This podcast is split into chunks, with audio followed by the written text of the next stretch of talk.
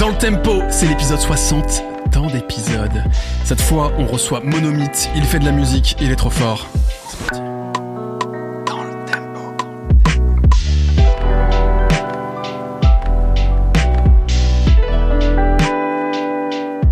Bienvenue à tous, bienvenue Hey. en LT, le podcast des passionnés de musique.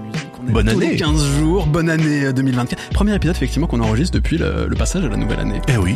Mais il y a un a été diffusé hier, donc c'était déjà la nouvelle année. Mais, mais ouais, bon, on dit officiellement Ah, euh, bonne année aux gens. On aurait pu faire des ouais des des Une rétrospective. des, des craris. Non mais on aurait Non pu faire un crari sur l'épisode de l'année dernière qu'on avait Ouais. enregistré en plein mois de décembre, oui. en faisant comme si on était déjà en janvier, si on avait tu Ça c'est rigolo, c'est vrai. On aurait dû faire ça, mais on Comme est pas les, télé- comme les gars à la télé là, tu sais, qui fêtent le, le réveillon alors qu'en fait ils, sont le 15 septembre là, tu vois. De toute façon, déjà moi, Et une- bonne année chez vous. un épisode sur quatre, déjà je me plante sur le numéro de l'épisode. Donc, Ouais, vrai. Donc Donc là, on est 58, alors c'est 59. Là on est d'accord, on est sur le 60. C'est incroyable, on est sur le 60 Daz. Sur le 60 putain. Bon, vous, vous l'avez entendu, je suis évidemment avec Daz. Oui, bonsoir. Co-présente évidemment à chaque fois ce. Podcast. Oui. Euh, J'ai déjà dit dans lequel on parle de musique, vous le savez. Oui. C'est un podcast merveilleux, paraît-il, le meilleur podcast du monde. J'ai ouï dire à peu près ça aussi. C'est ce qui se dit, Ouais. J'entends dans la rue. Ouais. dit, ah, tu connais DLT, le meilleur podcast du monde. Ouais, c'est vrai. C'est vrai, c'est vrai, c'est vrai. Podcast euh, YouTube.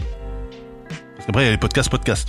Mais ça, en fait, Et là, c'est est- pas on possible. est partout, on est partout. Parce que moi, j'ai des podcasts podcasts qui sont évidemment meilleurs que DLT. Alors peut-être, non, non, non, ça je peux pas te laisser dire ça. Est-ce qu'on peut dire co, co meilleur du monde euh, Ouais, on peut dire un truc comme ça. On peut dire un truc comme ça. Vas-y, ça marche. Bon. On Alors, mais alors, mais, mais alors, qui recevons-nous Eh aujourd'hui bien, on- on- je l'ai dit dans l'intro, maintenant c'est Mais incroyable.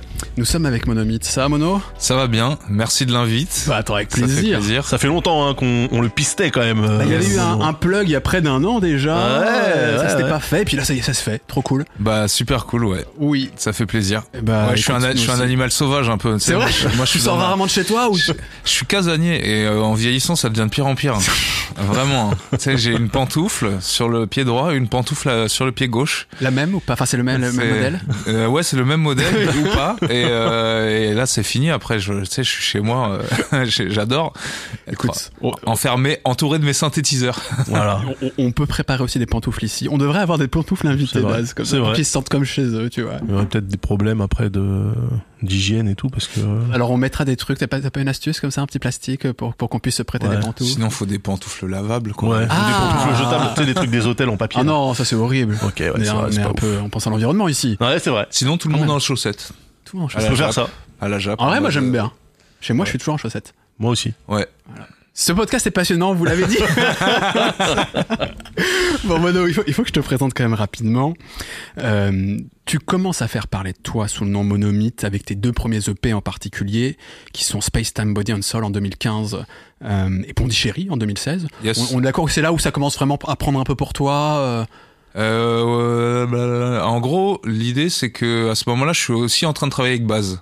Ah, déjà. Ouais, donc il y a un truc où ça c'est euh, Jazzy. Baz, ouais. Euh, justement, ces deux premiers EP dont j'ai parlé sont marqués quand même par l'esthétique house. Alors, mélangés, évidemment, on sent déjà des influences. Enfin, il y a- il y, a du, du jazz, il y a des sonorités lofi, du, du hip-hop. Enfin, on est vraiment dans ce mélange-là, mais c'est quand même marqué par la house music, euh, la musique électronique avant tout, ces, ces deux EP. Parce que, parce que tu fais pas que ça, mais c'est une des Ouais. musiques que tu fais, quoi.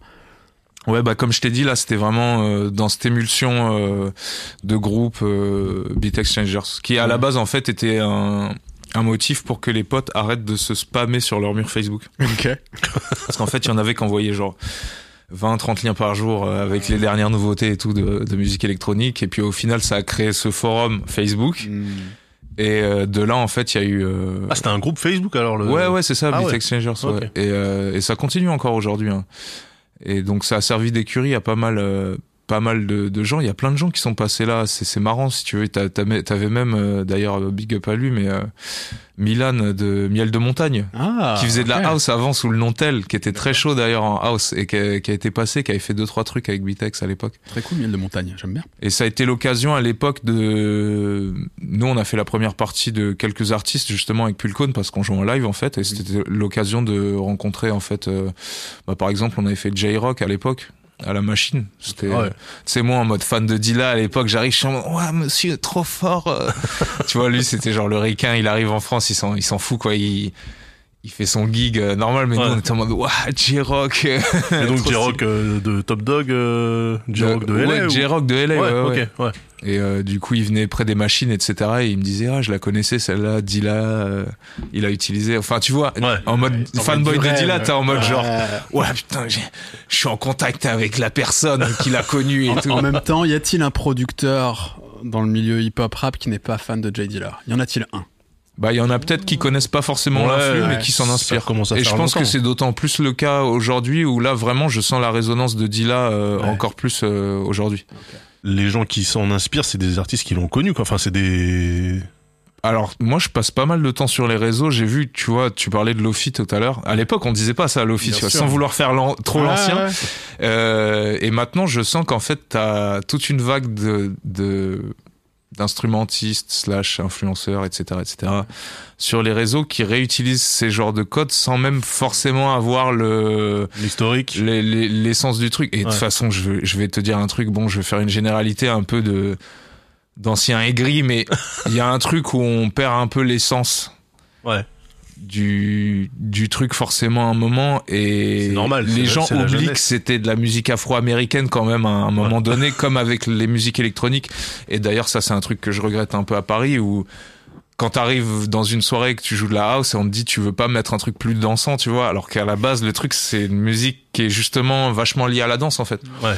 et pour moi il y a une connotation euh, qui passe pas dans ces musiques-là forcément en France où on s'aperçoit pas, enfin dans la conscience collective où il n'y a pas forcément ce, ce comment on dit, euh, le fait de relier entre entre le fait de relier qu'en fait c'est c'est un truc qui est, qui est originaire de, de Détroit, qui est vachement ancré dans la funk, le blues, etc. Tu vois, c'est pas du tout euh, funkadelic parliament et pas Mm. du tout en opposition avec de la grosse techno, voire même c'est les mêmes influences, tu vois. Ouais. On a fait un, un épisode un du épisode. podcast dédié à George Clinton et à tout le. P-Funk. euh, Ok. euh, et on a parlé évidemment de son héritage qui est colossal euh, dans, dans plein de genres musicaux notamment dans la, dans, dans la musique électronique. Et même t'as raison, le côté, euh, le côté euh, même aussi social de la house, euh, avec souvent en fait des, des minorités qui s'expriment à travers cette musique, LGBT, noirs, latinos, qui ont Ouais. été vraiment à- aux sources de ces musiques. ouais. Et nous, on a fait la French Touch.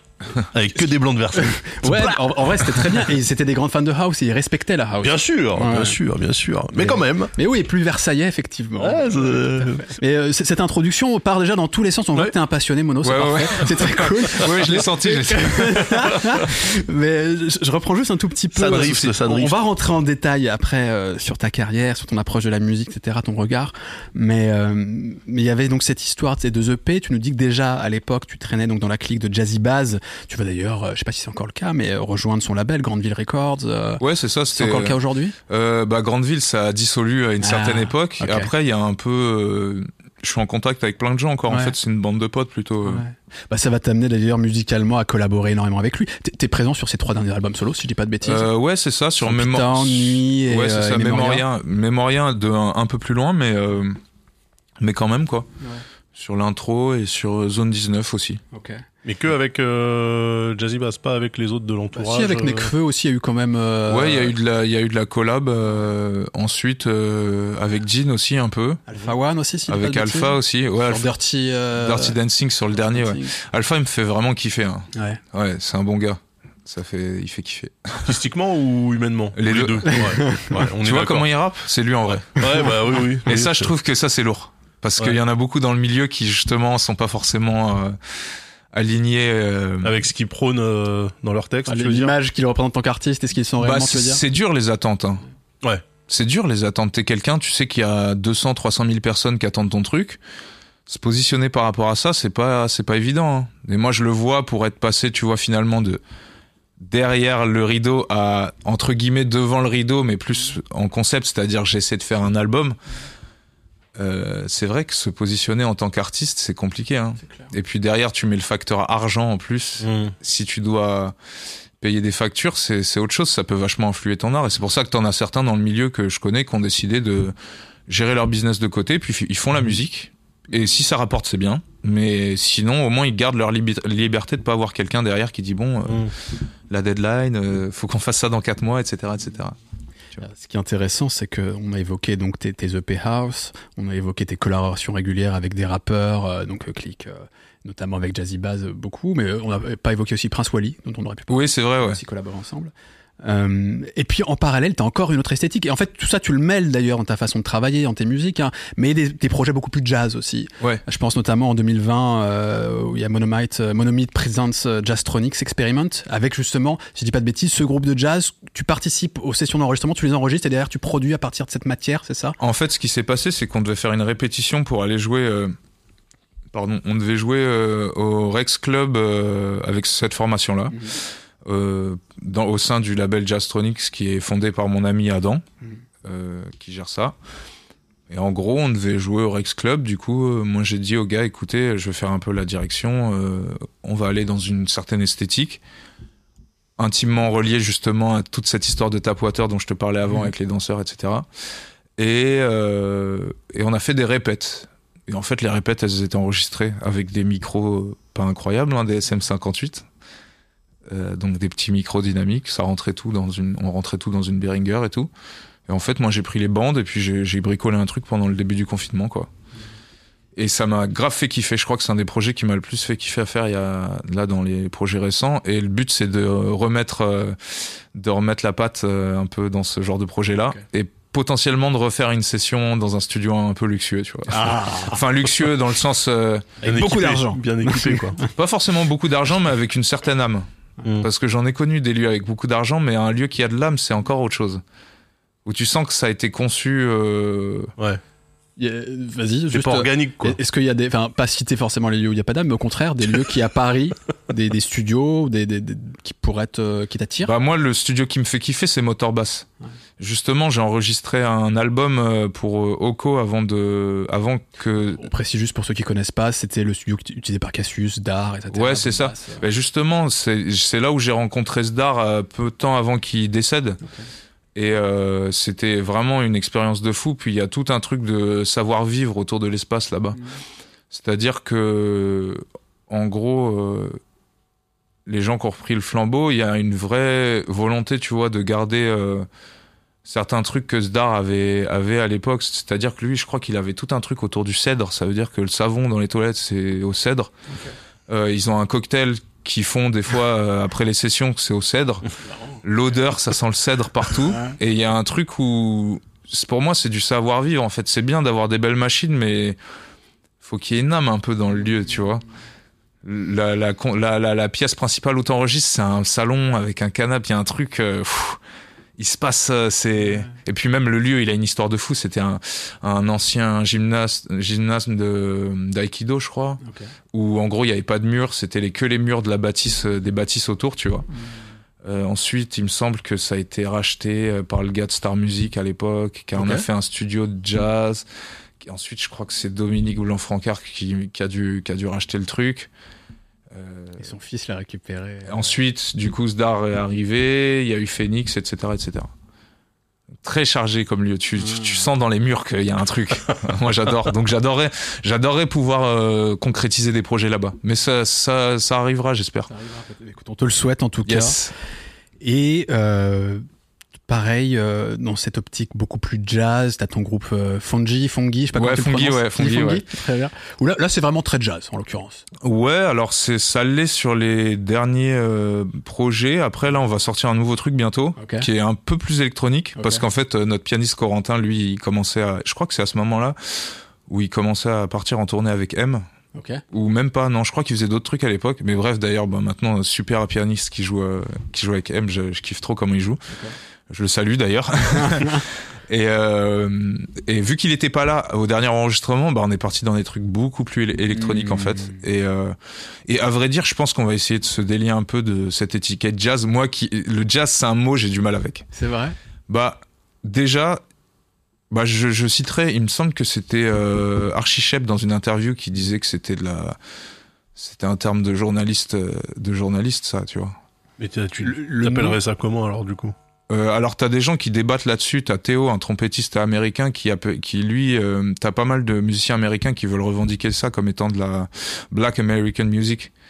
Ok. Ce qui est vaste quand même, non?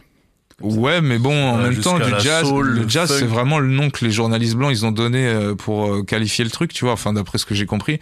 Et moi, c'est un terme avec lequel je suis, je suis pas du tout à l'aise en fait, euh, parce que j'ai déjà, je- j'ai pas la prétention de dire que je fais du jazz. Et oui, Pourquoi Parce que pour toi, il y a, c'est une étiquette. le bon euh, jazz et, et le mauvais jazz. Ouais, tu vois, le bon jazziste, il fait du jazz, le mauvais jazz. Non, mais ouais, alors déjà, c'est une étiquette et Mais c'est trop lourd à porter Ouais. ou? Mais c'est juste qu'en fait, mec, euh, c'est pas comment dire.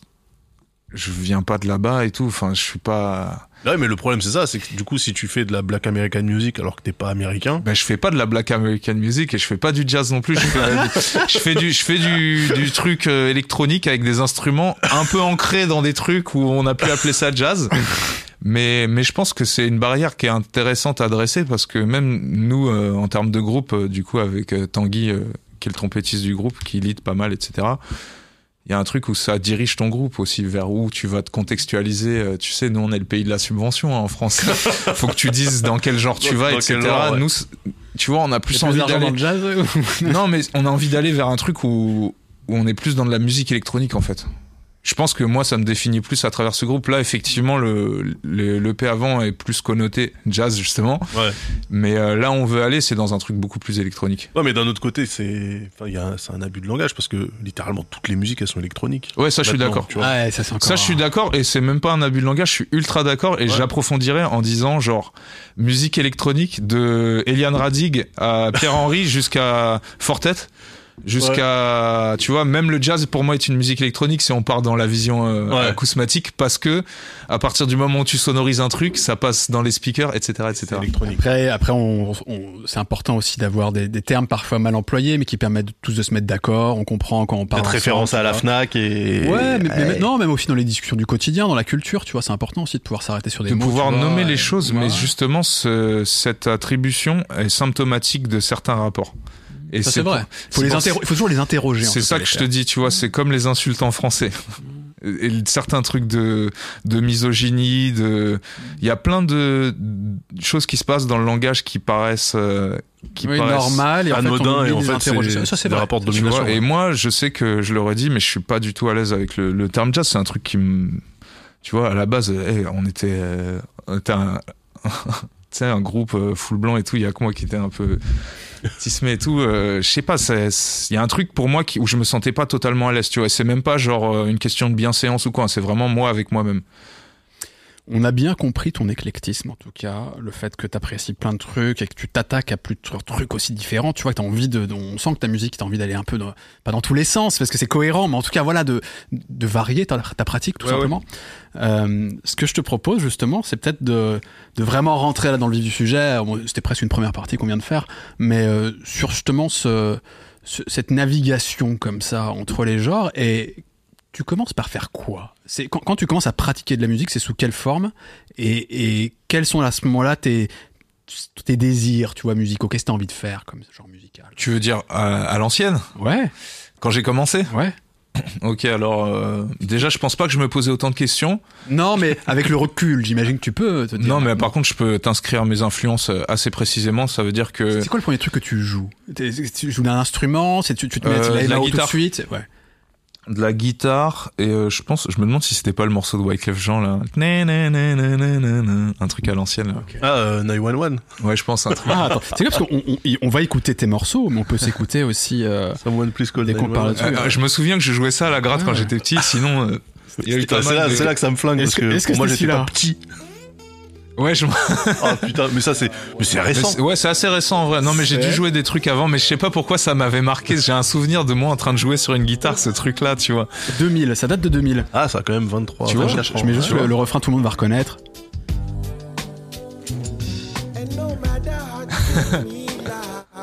Tu vois ce genre de truc. Ouais. Avec Mary J. Blige sur le refrain. Oh là, c'est encore Wyclef Jean, mais je crois qu'elle arrive. Bon, gros gros tube de l'époque. Ah oui.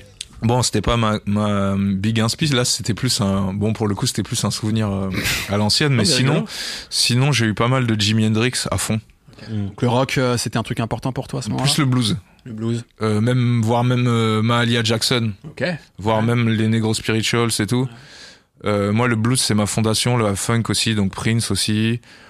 En fait, si tu veux, j'ai mon père et mes parents qui, à ce moment-là, qui ont plein de disques à la maison. Donc, euh, moi, j'écoute des vinyles tout le temps. Frank Zappa à fond aussi. Genre, euh, genre totalement. Oui, vraiment mélomane pour avoir du Zappa à la maison. Ouais, bah, hum, tu sais, nous, il y a un truc où on fête la musique un peu. hein. C'est genre, mon père, tu, il trouvait un truc euh, dans la poubelle, il le joue, euh, tu vas l'entendre 30 fois, on s'en fout si c'est pourri, en fait.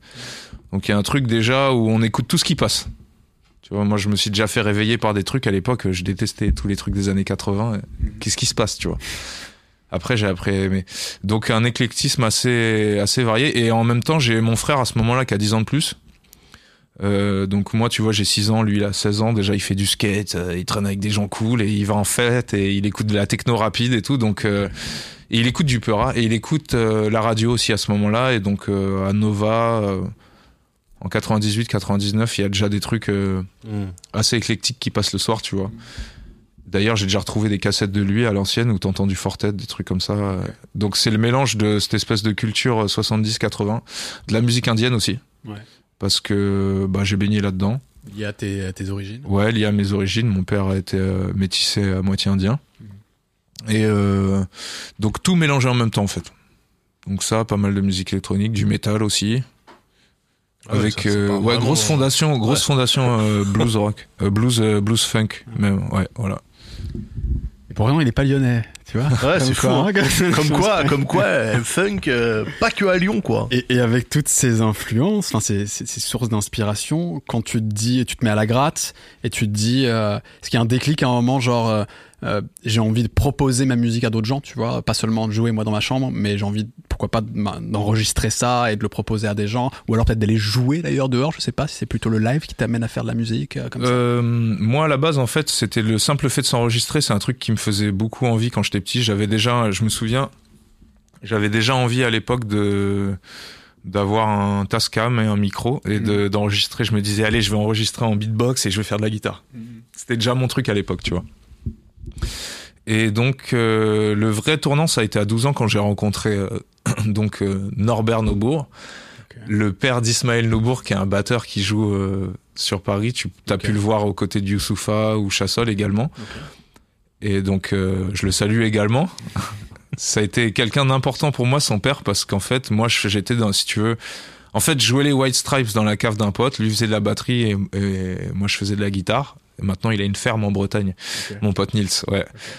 Donc ses parents, ils avaient une maison dans le 19, tu sais, euh, ils l'ont eu euh, dans les années 70, je pense, quand c'était encore pas cher. faisable et tout. Ouais. En gros, il avait, il y avait une cave, une batterie, une guitare, on venait, on jouait, tu vois. Et en gros, l'arrondissement de Paris, donc tu, Ouais. tu es, tu es parisien. oui, ouais. oui, moi je suis euh, dans le ciment. Je, je vais me noyer dans le ciment actuellement. J'ai jamais été. euh, Enfin, je suis très ancré dans le 19e arrondissement particulièrement. Tu Ok. vois. Bah, tu dois être content d'être là, parce qu'on est Ouais, dans le ouais, ouais. 19e. Non, non, j'a- j'adore, j'adore. Je suis en terre, euh, je suis en terrain inconnu, quoi.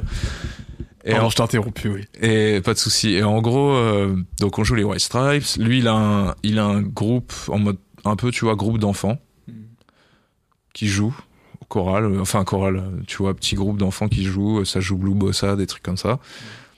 Et en gros, le père d'Ismaël, un jour, il vient, il dit, tiens, c'est qui ce gamin et tout? Moi, j'ai un groupe de reggae avec des enfants. euh, viens au truc, tu vois. Alors moi, totalement à l'arrache, euh, j'arrivais deux heures en retard au répète et tout, j'étais en galère. Et euh, de fil en aiguille, en fait, je me suis mis à jouer la guitare dans ce dans ce groupe d'enfants, donc ça s'appelait Minimum Screw. Est-ce qu'il était professeur, ce monsieur, ou il était... En fait, lui, il était, il est batteur. Ok. Et euh, il est batteur de reggae et en gros, euh, il avait un studio sous les voûtes d'Ourcq, donc près de la petite ceinture, Hmm. qui sont des, des rails abandonnés en fait. Et sous les voûtes, il y avait des studios et lui, en fait, il tenait un studio comme ça où il y avait euh, des cousins, des oncles comme ça, des copains qui venaient euh, répéter, tu vois. Et il y avait cette fameuse, euh, ce, ce fameux groupe d'enfants là, et donc il m'a pris sous son aile et il m'a appris deux trois trucs quoi. Il m'a appris à me concentrer, à mémoriser, à aussi trouver mon move à la guitare. Et de fil en aiguille en fait. T'as un euh, move à la guitare que t'as gardé encore aujourd'hui Ouais, non, mais un truc de balancier, parce que moi, je suis arrivé, j'étais stoïque, tu vois, et il me disait, mais attends, euh, faut que tu trouves ton, faut que tu trouves ton, ton déhanché. Très, très vite, t'as eu conscience du, du jeu de scène, entre guillemets, enfin du fait qu'il faut avoir aussi une attitude particulière sur scène. Euh, Cool ça, enfin, bah, d'avoir 12 cette ans, ouais, possibilité de... Bah, ouais, tu vois, genre, euh, ouais, ouais, ouais, vraiment, vraiment, vraiment. Du mais, coup- mais du coup, euh, ça veut dire que t'as commencé avec un, le groupe de ton pote, et après t'es parti jouer avec le groupe monté par ton père. Ouais. C'est-à-dire que t'as abandonné tes potes. Et entre temps aussi, j'ai fait un groupe, euh, j'ai fait un autre groupe dans ce truc-là. Mais oui, enfin, je les ai abandonnés. Tu sais comment c'est quand on est plus jeune? T'en as, ils continuent pas la musique. Ouais. Donc t'as 12-13 ans, et il y en a, ils lâchent pour autre chose, et tu les vois plus trop, et après ça s'essouffle, etc. Je sais plus comment ça s'est passé là, mais c'était. Ouais, il y, a- y pas eu un abandon. Non, euh, il n'y a pas eu abandon de poste, non, ça allait. Euh, mais c'était ultra, ultra formateur. Et surtout de jouer du reggae, tu vois, genre... euh, moi, en fait, si tu veux, bah justement, je t'en parlais, Dawit, à l'époque, le, le, le bassiste, donc il y avait son frère qui jouait la batterie, Noam aussi, euh, je le salue également. On va saluer beaucoup de gens Ouais, aujourd'hui. Ouais, clair. non, mais vraiment, vraiment, non, mais Paris, c'est toute une histoire. hein. Et euh, d'ailleurs, il rappe maintenant et je suis, je suis content. J'ai vu Fat Joe, il a, il a, il a dit que son son il était bon et tout. Il, Ah a, ouais il a FaceTime et tout en mode mec, ton son il est bon. Donc Noam, euh, Noam Rastaflex, allez voir ce qu'il fait. Et en gros, euh, si tu veux, en fait, Dawit, le, le bassiste, il y a un concert où bah il est pas venu. Et je pense qu'il avait eu des galères à ce moment-là. Et je me suis retrouvé à devoir jouer la basse dans le groupe, en fait. Et c'est là où je me suis pris par amour pour la basse et que là, j'ai plus, j'ai plus bougé. En fait, je, je faisais, mon père m'a toujours dit, la basse et la guitare, c'est un peu pareil. Euh, Si tu chopes la guitare, tu vas choper la basse, c'est des cordes, euh, tu vas t'en sortir, tu vois. Ouais. Et de fil en aiguille, bah, du coup, j'ai remplacé à la basse et en fait, j'ai dit, attends, mais les, les basses fréquences, c'est trop kiffant. C'est cette, c'est cet, cet endroit que je veux avoir, tu vois. Mais c'est vrai que normalement, enfin, dans l'imaginaire, le bassiste est un peu en retrait par rapport au guitariste qui a plus une, un côté lead. euh, C'est souvent ce que, d'ailleurs, c'est c'est souvent ce que dit le, ce que- le grand public, mais les musiciens souvent sont fans de basse. En fait. Mhm. Enfin, c'est un truc que je constate beaucoup. C'est, enfin, moi, par exemple, je, enfin, je, je suis pas un grand musicien loin de là, hein, mais je pense que c'est mon instrument favori en fait, la basse. J'en joue un peu, je joue sur Merci, la merci. mais je pense que c'est mon. Non mais c'est vrai que quand favori, tu t'intéresses à la musique, tu fais beaucoup plus attention à la basse parce que bah, elle est là tout le temps et. Ça euh, dépend qui, hein. Ah ouais? Il y a des, hmm, il y a des Je gens. ils- des musiciens pros qui font, qui sont pas si. euh, Ah oui, euh, oui, des musiciens pros peut-être, mais euh, plus particulièrement, je veux dire les gens euh, là, de la- les, les, les moldus là-bas là, les, les moldus, ils ils s'en foutent, hein, ils captent pas trop. Ouais mais c'est ça. Mais c'est un truc de sensation. Et c'est ça que je trouve intéressant. Parce que du coup, il y a des, c'est un truc que tu vas beaucoup avoir dans le mixage, dans le mastering. Il y a un truc qui est autour de la sensation où en fait, t'as des gens qui vont pas capter ce qui se passe. Mais ils le ressentent quand même. Ils le ressentent quand même. Et ils sauront pas ce qui se passe, mais ça fait une grosse diff. Tu vois. Ouais ouais. Bah, tu, ouais. tu le vois bien avec tout le monde est sensible à un système son qui va vraiment bas dans, dans les graves et où tu as ces vibrations, tu ressens physiquement Mm. les, les, les graves. Ça, tout le monde y est sensible. Ouais, bien sûr. Oui mais en fait c'est juste que la basse c'est Enfin, c'est la, la colonne vertébrale de plein de morceaux. C'est la structure, la, la chanson, le, le titre tient, euh, tient grâce à elle. Et en fait, c'est vrai que je trouve que effectivement, c'est un truc qui est un peu, euh, euh, pas overlooké, mais genre ouais, genre euh, elle est là, on tu vois. s'arrête pas assez dessus. Ouais, Ouais, on s'arrête pas dessus. Ouais, la guitare peut très bien être un instrument d'accompagnement également. Ouais. Euh, moi, je sais que quand je joue de la guitare, même si je joue en solo, je me place euh, en tant qu'accompagnateur. Parce que je sais pas, c'est. Mais la différence, c'est qu'il y a toute une iconographie autour du guitariste, tu sais. Ouais, Et- et qui- Guitar qui, Hero. qui change quand même le rapport au Ah, truc. mais ça c'est clair. Le... Ouais. Bah oui, mais on parlait d'Hendrix avant. euh, Ouais. T'es en plein dedans. Hendrix, Jimmy Page. Euh, les- Santana. Santana. non, mais c'est vrai en vrai. hein. C'est cette histoire de. Slash pour une autre génération. Ouais, Ouais, Slash. Slash totalement. Guns N' Roses, ouais. Ouais. Bah, c'était un peu, ouais, c'était les frontmen, tu vois. Oui. Les guitaristes. euh, Oui, oui, tout à fait. Ouais, ouais, c'est important. C'est ce qui- a beaucoup évolué. Ce qui, ce qui attriste beaucoup d'ailleurs de guitaristes. Mais au final, est-ce que c'est est -ce c'est si grave J'ai l'impression qu'il y a un public pour ça, mais dans d'autres pays, il me semble qu'en Amérique du Sud, ils sont vachement rock. De toute façon, et, et puis même, tu vois le, la scène euh, guitare. Je pensais, enfin surtout, tu sais, aux mecs techniques, machin, etc. En Ouais. fait, elle est ultra riche. Euh, tous les guitaristes qui aiment la musique à guitare entre guillemets, Ouais. ils ont tellement à s'en mettre sous la dent aujourd'hui parce qu'il y a jamais eu autant de mecs aussi forts, etc. Puis avec toute la vague des créateurs de contenu guitaristes qui en plus proposent très facilement Ouais. ce qu'ils font en vidéo, etc. en vrai, il y a une profusion de guitaristes géniaux. Euh, Ouais. voilà. Euh, C'est juste par contre qu'effectivement, notamment pour aller défendre sur scène, ça va pas être de la même manière. Et que dans un groupe qui n'est pas basé sur la guitare, bah, le guitariste va être un un musicien parmi les autres et c'est pas grave tu vois Ouais, ouais. Mais lui, il a le seum un peu, avant. quand même. il a le un peu il se dit ah putain si j'étais né 30 ans avant comme ça. Non, puis t'as des styles de musique où euh, volontairement t'as plusieurs styles de guitare. Je pense euh, notamment à la rumba congolaise où euh, des fois sur scène t'as trois guitares différentes. T'as rythmique 1, rythmique 2 et lead. Et c'est des tafs euh, différents. hein. C'est pas la même. hein. Tu vois je, je connais pas du tout la rumba congolaise par contre euh, je sais que pareil je, suis- je, je- je connais pas grand chose en reggae pour être honnête, mais je sais qu'il y a un, il y a une incompréhension, notamment euh, ici, enfin, en tout cas moi je l'avais en tant que guitariste et je le, je le voyais autour de moi, sur euh, une apparente simplicité et une façon de faire en fait le rythme reggae qui n'est pas du tout en fait euh, le rythme reggae, tu vois. Je pense que Ouais. tu, vas, tu, tu vas tout de suite faire le truc sur les retours, tu vois, sur le Ouais. lever de main, etc., ce qui ne se joue pas de cette manière. Et en fait il y a, il y, a, il y a une main droite extrêmement technique et rythmique particulière du reggae et qu'en fait on est peu à maîtriser. Alors, alors qu'il y a plein de gens qui se disent, ouais, je fais un peu un truc reggae, tu vois. Ouais, il y a une technicité dans certaines choses qui va se situer sur la conceptualisation de la musique plutôt que sur des fois même des éléments extrêmement techniques. Pratique, ouais. Ouais, euh, ben après tu peux pratiquer le concept aussi, c'est ça le truc. Et euh, ça va être des choses plus abstraites qui sont pas forcément à portée de tout le monde. Enfin, si, c'est à la portée de tout le monde, mais Je plus de groove à ce moment-là, c'est quoi? Ouais, il y a ça aussi. Il y a des questions de feeling. Il y a, il y a, c'est beaucoup une question de feeling. Mais je sais pas, c'est Fondamentalement, c'est du placement rythmique. ouais du fait. placement rythmique et de la culture aussi de savoir de quoi tu parles, quoi, dans le sens euh, d'avoir écouté des, des disques en particulier. Tu vois, un exemple, je trouve, de reggae qui a été vachement bien intériorisé, pour moi, c'est un track d'Outcast qui s'appelle Spotty Opie Double Issues. tu veux qu'on se qu'on extrait alors celui-là, avec plaisir, parce que autant le Wyclef tout à l'heure, je- bon, c'est pas, un- c'était plus pour l'anecdote, mais celui-là, On sent qu'il assume pas trop le si, si, si, si, si, ça va, mais le, le, le Outcast là, mec, euh, puis ça, c'est un son que j'utilise pour tester des sound systems aussi. euh. Celui-là Ouais, la basse, elle est incroyable. En fait, il y a un truc que je comprends pas sur la basse. On s'écoute un extrait, et Ouais, on en parle à après. fond, à fond, à fond.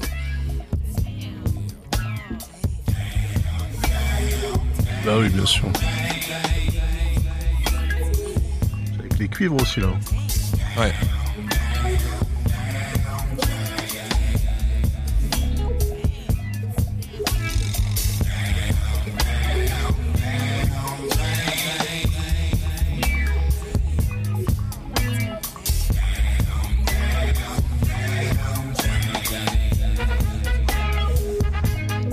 Ça.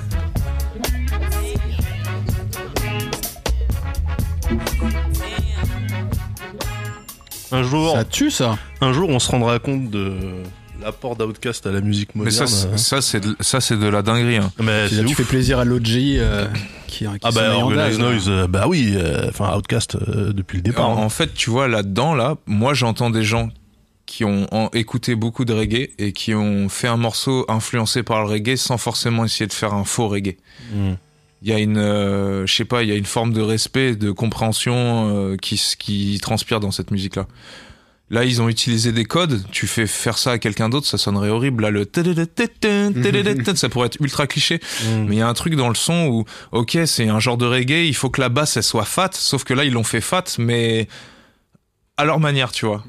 La Ouais. batterie elle va pas. Il y a un truc où ça aurait pu être un très mauvais morceau de faux reggae, et en fait c'est un super morceau de musique, tu vois, sans forcément que ce soit du reggae. Mais j'aime beaucoup, euh, enfin Organize Noise, donc c'est l'équipe de prod euh, d'Outcast depuis toujours. Et euh, en fait, même sur leur premier album qui était très ancré, euh, tu sais, euh, rap euh, façon West Coast, même si ça vient d'Atlanta, tu vois. Il y a des morceaux, il y a un morceau sur, euh, donc l'album s'appelle Southern Playalistic Cadillac Music. Ouais, ouais. Et euh, tous les titres, c'est des Tu bien bossé hein, parce qu'il est difficile à prononcer. hein. Ouais, mais je le bosse depuis 94.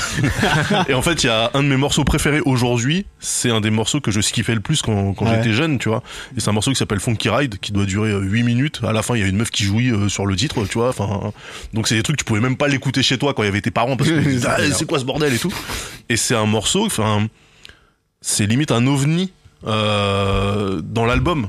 Parce que c'est des mecs qui parlent à la base d'histoires de pimps, tu vois, de Cadillac, de machin, de gangsters, et euh, t'as une plage musicale en fait de 8 minutes qui a rien à foutre là, tu vois. Et c'est trop bien, en fait, c'est trop trop bien. Je Et suis sûr que c'est André 3000 ça.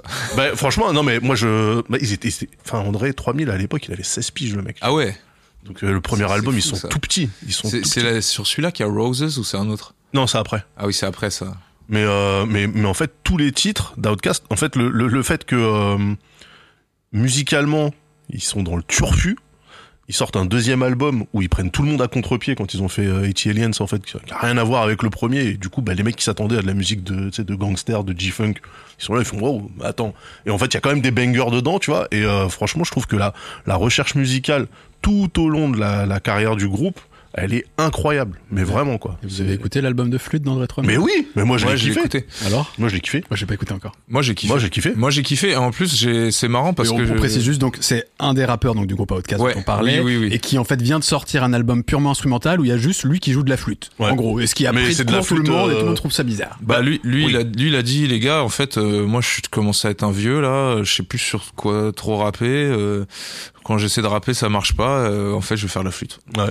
Et je, euh, trouve, je trouve la démarche ouf. Moi, j'adore. Et en plus, euh, il s'est entouré de gens. c'est- Alors, c'est assez, assez marrant parce que je l'ai recommandé à une amie cet album. Et en fait, en lui recommandant, je lui dis ah si t'as kiffé ça.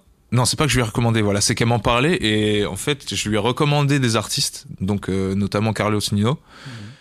euh, qui fait des trucs sur la West Coast pas mal, je crois. Et ce qui est marrant, en fait, c'est que je crois que c'est c'est lui qui fait partie de la prod de l'album d'André 3000.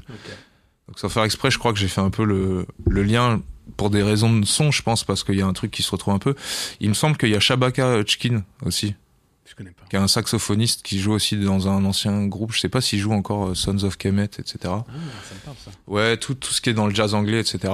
Et alors lui, il est trop fort et il a un Instagram incroyable avec euh, toutes les flûtes qu'il joue. Là, notamment, il y a récemment, il m'a fait découvrir, du coup, à travers ses vidéos, une flûte que je connaissais pas, qui est, il me semble, Maya, où en gros, euh, si tu veux, t'as deux notes qui sont extrêmement conjointes, tu joues deux notes en même temps, ça résonne, et en gros, vu que c'est un peu désaccordé, entre guillemets, tu vas entendre les battements harmoniques. Donc, Ce qu'on appelle un battement harmonique, c'est quand tu mets deux notes qui sont euh, proches mais pas exactement, et du coup ça crée ce que ce qu'on appelle un battement harmonique. Donc euh, à la guitare, quand tu t'accordes avec les harmoniques, pour ceux qui connaissent, ça fait ce pas fameux encore à l'unisson, donc ça veut dire ça quand fait ça, ça oscille. Et le principe de la flûte, en fait, c'est que c'est ces oscillations-là qui créent la musique. Et donc, en fait, selon les doigtés que tu joues, ça va faire plus ou moins. Un trémolo intégré quoi. Voilà. parce que, ouais. Et donc, euh, assez incroyable tout autour du souffle, en fait. Donc ça, ça a été un de mes amours euh, récents, c'est la flûte. Tu vois, comme Voilà. André 3000. Donc je t'avoue que tu me parles de l'album d'André 3000, oui, je suis client. Directement, j'achète. Mais après, c'est compréhensible que les gens aient été pris un petit peu euh, au dépourvu, oui, Ah, Il y a une forme de conformisme et il y a un rapport au capitalisme avec la musique et à, à la, à la rentabilité aussi qui est assez accrue aujourd'hui. C'est-à-dire que c'est genre, euh, il faut que ton truc soit... Il faut que tu aies une forme de, de justification de l'existence de ton truc, en Mhm. fait. Et moi, j'aime bien que en tant qu'artiste, tu dis non, moi, je... Mais c'est marrant parce que tu parlais de ça tout à l'heure, de respecter les, tu sais, répondre aux attentes qu'on place ouais, en toi. ouais, ouais. Et je me dis justement, ce gars-là, André 3000, qui est vraiment, je pense, un des tout meilleurs lyricistes, euh, quand le mec il était au micro, euh, en fait, il a aucune leçon à prendre de qui que ce soit, parce que André 3000 au micro, il déchire en fait. Et ce mec-là, je me dis, il arrive à un niveau de perfection sur la partie purement rap, où du coup il se dit, bah j'ai envie de faire de la flûte, vas-y, tu vois. Mais je me dis, les mecs de sa maison de disques, à un moment donné, ils ont dû lui dire, eh, t'es sûr quand même là? Parce Mais lui, que, il a plus de maison de disque. Hein, bah, je sais pas si.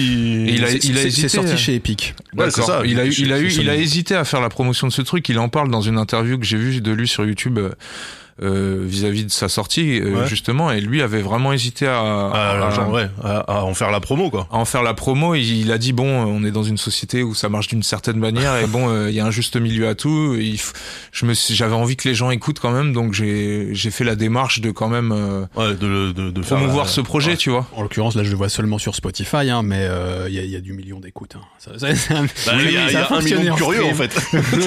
Bah ça, ça fait effectivement, comme tu dis, là on en parle aussi aujourd'hui et c'est un truc. euh, Parce que été- même les titres.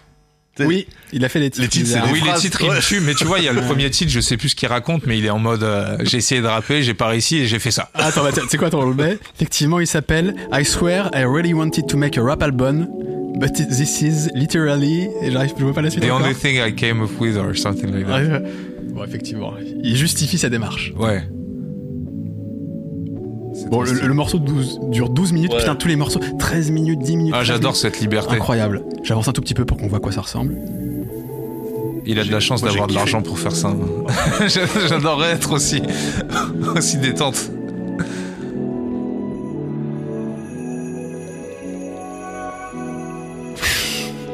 C'est. Incroyable. C'est charmé. Moi, j'ai kiffé. C'est marrant, je trouve qu'il y, a- il y a presque un truc un peu, euh, tu sais, library music d'une certaine époque et tout, euh, ce côté très atmosphérique et tout. Moi, je ressens beaucoup Pharaoh et Sanders. Ok. Alice Coltrane. euh, toute la mouvance justement spiritual un peu. Euh, plus contemporainement, Angel Bat. Ok. Je connais pas ça. Avec Fungi, on a fait une première partie pour elle. Là, franchement, c'était un des concerts les plus catharsiques que j'ai vécu de la voir. Ok. Ouais, elle est- big up à elle, hein, on la salue d'ailleurs. Il faut, il faut prendre note là de toutes les personnes à big up. Elle, elle est vraiment incroyable. Et puis, euh, j'ai kiffé, on a joué dans une, euh, dans une, une église à Rambuteau, là. Et euh, c'était incroyable, hein. son concert, là. pff. L'église à Rambuteau, c'est pas ce qu'ils font euh, à la bouclette euh? Ah non, c'est Non, c'était Saint-Eustache. à Châtelet, ouais, c'était ça. Ouais, Ouais, ok. Euh, il faut qu'on, il faut que, oui, on parle de la bouclette, pardon. Là, on est en- on est en Oui. mode private joke. Là. Voilà. Euh, il faut qu'on reconnecte quand même un peu toi à ta Ouais, ouais, musique. ouais. N'hésite Euh, pas, hein, parce que moi, je peux te parler pendant trois heures des grains de la table, là. Eh ben, on va, faire un épisode de 4 heures de DLT, très bien. De toute façon, on est foutu dans cette émission, on n'arrive plus à faire moins de 2 heures maintenant. Ça, C'est la première de l'année, on y va tranquille. Euh, on a compris tes refs, mais euh, y a un Enfin truc... non, on a compris la guitare, Ouais, puis la basse, ouais. mais après. La musique électronique. En fait, je veux qu'on arrive à la musique électronique pour qu'on puisse commencer à se mettre des extraits, notamment de de, de, de Pondichéry, de Space Time Body and Soul, tu vois, pour qu'on voit un peu ta musique, euh, Ouais, ouais. qu'on l'écoute, parce qu'on l'a toujours pas fait, c'est vrai jusque là. comment tu te comment tu te tu te dis vas-y j'ai envie de faire de la musique électronique? En plus tu considères que ce que tu fais toi globalement c'est de la musique électronique Ouais, ouais. Bah, c'était l'histoire des danseurs, là. Ah mais oui ah oui c'est ça on reconnecte fait, avec leur intro euh, Ouais, c'était euh, moi ça connecte tout le temps tout ensemble, c'est ça le problème des fois. Mais euh, ouais, c'était vraiment l'histoire avec les danseurs. OK, j'ai envie de faire un truc et tu sais on m'a pris par la main un peu genre oh, on va faire un j'ai eu la chance d'être encadré pour pouvoir faire des des projets. Donc c'était pas nécessairement des projets où je vais le plus justement être éclectique. Je, je m'inscris dans un style, tu vois. hmm. Par exemple, mon projet Pondichéry, concrètement, c'est mon pote euh, noyau graphique qui vient à la maison et, et qui me tient par le bras en me disant Moi, il faut que ça sorte, vite Et moi, je dois partir en Inde, voir de la famille. euh, Et je suis, un, euh, je suis un peu pressé, on finit un peu tout dans l'urgence et c'est un peu la vision de mon pote de ma musique. Donc c'est intéressant aussi, j'aime bien, tu vois. Donc Pondichéry et Space Time, ça a été ça, tu vois. Il y, a- il y a des morceaux que- dont aujourd'hui encore tu es fier ou que tu apprécies particulièrement sur ces deux EP qu'on pourrait s'écouter? Tu peux mettre innocence parce que c'est justement ce qui est moins connoté. euh, c'est là où j'ai eu moins de pression justement. ok ça, le titre est bien donc Ouais. C'est eh, tu sais quoi, c'est marrant. hein. C'est marrant, c'est vrai, t'as raison. Donc on est en 2015, Space Time, Body and Soul Innocence.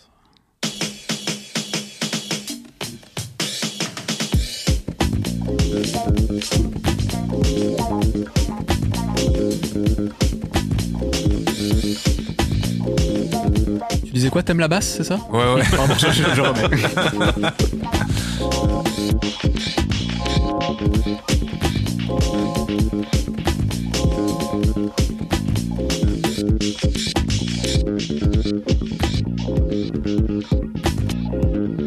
Ça, y a le truc Herbie un peu à l'ancienne.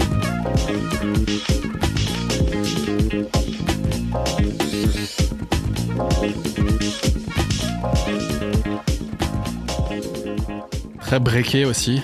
Ouais, bah ça, d'ailleurs, ça avait pas mal plu aux Anglais à l'époque. Ouais, ça m'étonne pas. Euh, à Bradley Zero, euh, c'était ça son Bradley Zero, euh, le gars qui était pas mal dans Boiler Room à, à l'époque là. Il y avait Jordan Rakey aussi qui avait kiffé à l'époque. Ok. Euh, ouais, les, en mode broken beat en fait. Ouais. Moi je kiffais, je me prenais à fond euh, le broken beat à cette époque. euh. Tu vois, IG Culture, Bugs in the Attic, Heidi Tatam, toute la scène broken euh, anglaise. Et sur Pondichéry, euh, il y a un morceau qui te... Euh, peut-être un peu moins, mais par contre j'ai un morceau, il y a une histoire sur le break, c'est euh, Flying Saucers. Ouais. où vraiment euh, le morceau en soi il est pas incroyable. Par contre le break On met un peu en fond. le ton break Ouais. en fait je l'ai repris d'une vidéo où Jason tu vois ce beatmaker Pas du tout. c'est un mec qui est vachement dans la débrouille. Il parlait de ce break. Je l'ai samplé. Et il est incroyable. C'est un, un break de Cool and the Gang. Et vraiment Flying Saucers. c'est Richard Prior derrière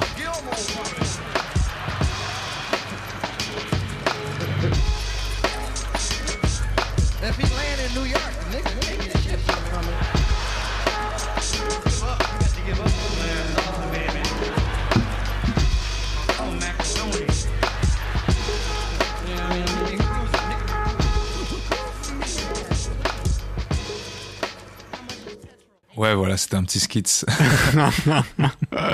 C'est- D'ailleurs, c'est un truc qu'on retrouve. Il faudra qu'on en parle tout à l'heure parce que en vrai, j'ai kiffé de ouf euh, ton dernier album, Situations, ouais, merci. et qui, euh, qui juste. Enfin, en fait, c'est le fait que tu parles de skit.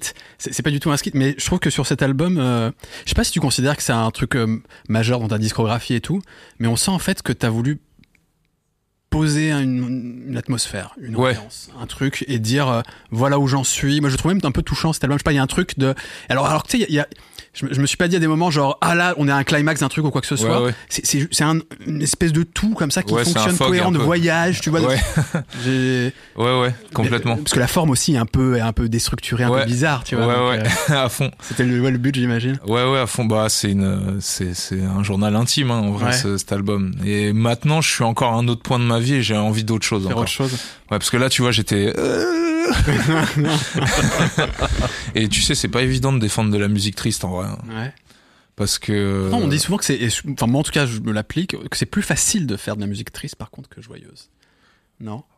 Écoute, pour la faire, peut-être que c'est un exutoire, mais après, pour euh, la défendre et la mixer, Ouais. c'est pas évident parce que quand tu réécoutes 30 fois la même chose que Ouais. personnellement, je suis assez honnête avec ma musique, en tout cas, j'essaye, et tu, tu te replonges dans une certaine palette d'émotions. Euh, quand c'est dur, euh, du coup, t'es en train de. Là, tu te le reprends. Tu te euh, ressasses des trucs un peu difficiles de ta vie en boucle comme ça. Moi, c'est pas forcément un truc qui a été extrêmement facile. Euh, par contre, euh, bah du coup, j'a- j'aspire en fait maintenant à faire des trucs joyeux, tu vois. ça y est, là, c'est- ça va être une nouvelle ère. J'ai plein de projets en fait. J'ai envie de faire pas mal de choses. J'ai envie de retourner un peu vers la musique électronique, donc à savoir vraiment house, etc. Mhm. J'ai envie de, j'ai envie de faire de l'ambiance aussi. Ok. Ouais, j'ai envie de faire de l'ambiance. Euh, comment tu euh, t'en arrives à, à faire des en fait je sais pas comment l'aborder parce que t'aimes pas le mot jazz mais tu, tu m'emmerdes un peu tu vois musique. mais Euh, Alors, tranquille, tu peux noire américaine. Je te donne le pass. Tu sais bon Ok, très bien. Enfin, comment tu vois, tu te retrouves par exemple à faire avec Fungi euh, On peut s'écouter un extrait d'ailleurs. Je sais pas s'il y a des morceaux. que tu- Vous avez un- votre, votre petit tube, enfin celui qui a vraiment engrangé le plus. Ouais, c'était. Villejuif LA, ouais. Exactement. Bah, tu sais quoi On s'écoute un extrait Ouais. et après tu nous dis comment t'en es arrivé à faire cette musique là. Ça te va? Yes. Qui est pas du jazz, on le précise. Villejuif LA, Fungi.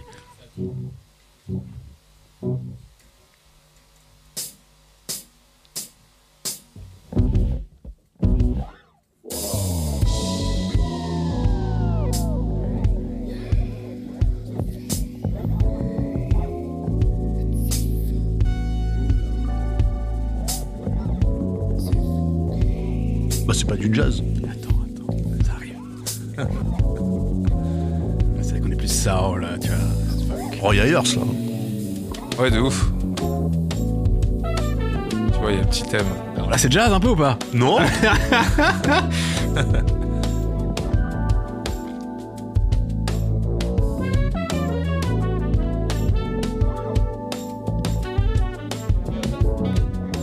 En vrai, moi, tu me mets des leads, euh, tu vois, de, Bah de ouais. cuivre comme ça. Pour moi, c'est c'est jazz, tu vois. Non, ouais, moi j'étais plus sur le Rhodes. Euh, euh, Après, easy listening, tu vois, mais quand même Ouais, un peu jazz. ouais. Ah, euh, t'inquiète, t'inquiète, la, la suite, ça, c'est pas que ça n'a rien à voir, mais on est sur des trucs beaucoup plus expérimentaux. Mais moi, j'aime beaucoup ça, en l'occurrence. Voilà, mais Moi, là, la c'était vibe, mon là, moment préféré dans le groupe, c'était ce track-là. Ouais, bah, on l'a beaucoup joué sur scène, etc. Et justement, j'étais un peu, euh, j'étais un peu, euh, le thème, euh, j'en parlais souvent à Tanguy, euh, je l'ai trop entendu, là, ça y est. Ouais, ça, ça, il t'a rendu fou. Il m'a rendu fou, mais euh, mais j'aime beaucoup ce qu'on a fait là récemment. Ça me fait vraiment beaucoup kiffer. On a envie d'un truc plus volant en fait, moins concret si tu veux. Et alors, pour- pourquoi cette, euh, cette difficulté à assumer le terme et Parce que, euh, je sais pas quel est le bon terme à utiliser euh, dans, ta, dans ta vision des choses, mais par contre, ce qu'on peut dire, c'est qu'il y, a des- il y a des gammes, des, tu vois, enfin, des, des accords, etc., qu'on associe quand même à une esthétique plus jazz. Euh, Il y a aussi une forme d'apprentissage euh, qu'on met en place. Euh, Est-ce que justement, toi, c'est passé par là, t'as commencé à, à prendre des trucs, et c'est comme ça que tu t'es retrouvé à faire des trucs euh, jazzy entre guillemets, si c'est pas du pur jazz, tu vois, mais euh, c'est en t'inspirant de trucs, c'est techniquement te perfectionnant la guitare, je sais pas, en, en tu vois, en jouant des gammes, des gammes jazz entre guillemets. et tu. Bah j'ai quand même écouté pas mal de jazz fusion. Je l'ai pas cité quand j'étais petit, mais euh, mon père était grave fan de Stanley Clark et tout. Tu vois, donc toute la clique euh, Chick Corea, Stanley Clark, George Duke, T'as cité Herbie Hancock aussi. Herbie Hancock. Donc c'était dans, c'était dans la continuité. Hmm. Et euh, bah tu, tu sais, nous on avait des vinyles et tu sais comment c'est les vinyles euh, en, en France dans les dans les vieilles boîtes de vinyle. T'as souvent t'as un Art Tatum qui déborde, Errol Gardner. t'as un comment on dit. T'as peut-être des Coltrane. C'est c'est quelque chose qui est assez euh, qui comment on dit? Ouais, c'est un accès à cette culture quand même à travers les vinyles et moi je collectionnais les vinyles à un moment parce que du coup je m'intéressais au hip-hop et donc là je vais en venir à un fait c'est que dans le hip-hop moi je cherchais tout le temps les samples Eh oui. donc ça ça se corrèle avec euh, justement tout ce que je t'ai dit sur le jazz fusion etc et ça se corrèle où euh, j'arrive sur un site je cherche My Name Is de Eminem à l'époque parce que je disais ah, j'aime bien l'harmonie il y a un La truc bi, euh, euh, la B-Cypher, là. tu vois, euh, ouais, ouais, ouais. euh, Il y a aussi, euh, il y avait aussi, il y a des, des, des affinités sonores aussi où à l'époque j'avais pas forcément compris d'où je tenais ça. Et en remontant le fil, tu te rends compte qu'il y a des trucs communs. Tu vois, par exemple, tout n'est pas si facile de NTM. Mhm. Euh, D'ailleurs, mets-le vite fait là, parce Ouais, que celui-là, bien il sûr, est. bien sûr. En gros, j'ai j'ai vu que c'était, euh, j'ai oublié qui est la femme qui a chanté sur l'original d'ailleurs.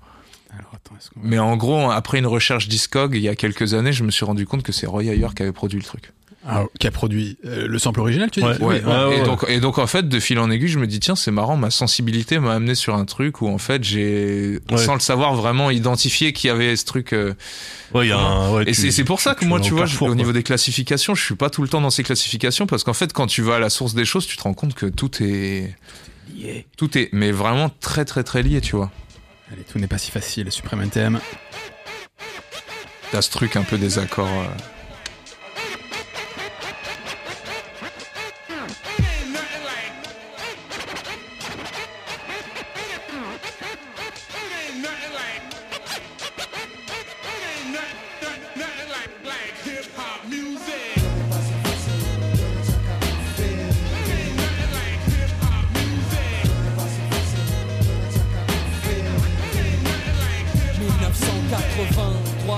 dommage qu'il rappe dessus.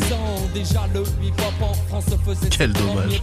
Quel dommage. Quoi, tu dis que- quel dommage qu'il y ait Cool dessus, c'est ce que t'es en train de dire Ouais, ah ouais, ah ouais. Cancer. Mec, moi je me prenais ça à l'époque. hein. Tu sais, j'en étais là avec mon pote, on graffait sur la petite ceinture, on n'en pouvait plus. Tu sais, on était là. C'est limite si j'allais pas me mettre à breaker un moment. Mais, mais bref, euh, il y avait Tu, tu te rappelles le morceau original juste de Roy Ayers, euh, ce que ce que c'est, euh, Ethel Betty, It's Your Love. Mais je suis pas sûr que tu le trouves sur euh, Spotify Ah. ou peut-être sur YouTube, tu l'auras. E- Ah, c'est pas du Roy Ayers alors si... Si, mais ça a été, en fait, ça a été produit par Roy Ayer. Et moi, j'ai appris, en fait, j'avais identifié le sample pendant toute une époque et en revenant dessus, en cherchant du, du coup à acheter l'original sur Discog, En regardant les crédits. en regardant les crédits, j'ai dit attends, Roy Ayer en fait? Donc je connais pas l'histoire derrière le truc, hein, mais euh, tout cas, c'est bien sur Spotify. S.O. Betty, It's Your Love. Ça, sonne, ça sonne Roy Ayers de ouf en vrai.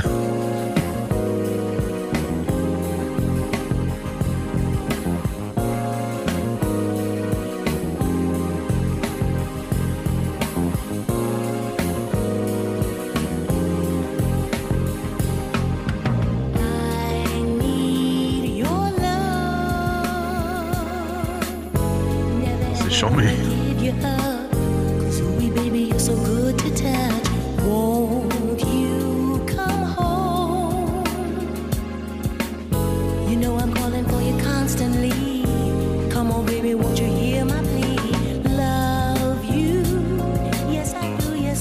Ça a, ce, I do. ça a ce petit côté un peu sirupeux et doux que- auquel Daz est bien sensible. Ah bah moi, de toute façon. Où sont ouais. les violons Sortez-les. Ah non, mais voilà, c'est. Ouais, de toute façon. tu, tu vois, moi je trouve ça c'est un côté qui peut être sirupeux, identifié comme sirupeux ici, et moi je trouve ça limite plutôt street. Ah ouais?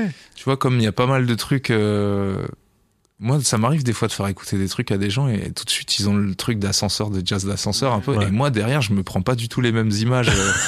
je suis là, je vois un truc. Tu sais, c'est comme là, une fois euh, dans un cours de boxe, j'ai ramené du Marvin Gaye, tu vois. Il me disait euh, putain mec, c'est quoi ton plan? Tu Ouais.